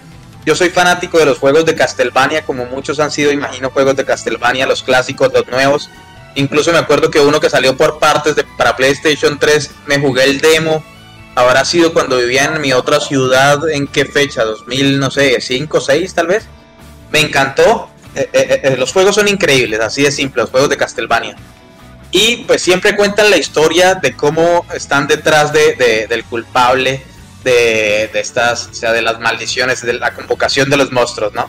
Pero lo que voy a recomendar en esta ocasión no es ningún juego de Castlevania, sino es la serie animada que está en Netflix y que me voló la cabeza totalmente. No solo porque es cómica, porque la animación es increíble, el dibujo es espectacular, sino porque nos narra la historia desde el otro punto de vista, desde el punto de vista en el que Drácula, o, pues ya saben, nuestro querido vampiro, eh, es la persona inocente en esta, en esta historia a la que le matan a su esposa y lo único que quiere es venganza y, y, que los culpables paguen por, pues, por los pecados que han cometido al matar a su esposa que solo quería que los humanos vivieran bien. Entonces es increíble, eh, la animación está espectacular, si tienen la oportunidad de ver esta, esta serie animada, es buenísima. Y lo otro es que tiene varias temporadas, tiene cuatro temporadas y cada temporada es más larga que la anterior. Así que pues capítulos hay para que disfruten increíblemente. Y, y, pues nada, esa es mi recomendación de la semana y con esto terminamos ahora sí. No, no vas a recomendar nada más. Ahora sí, eh, jefe, despídenos. Dos horas y algo ya se... se... Cabrón, como no eres el que edita el podcast ni el que lo sube. Pero si yo lo subo jefe. al grupo. Al ay, no. Jefe, despídenos. Bueno, ya saben, eh, hasta la próxima semana y vamos a tener todas las recomendaciones que no pudo decir Mau en la parte de la descripción. También recuerden sí, seguir en todas nuestras otras plataformas. De acuerdo. Hasta la otra semana. Chau. Bye, bueno, bye. terminamos. Eh, y eso.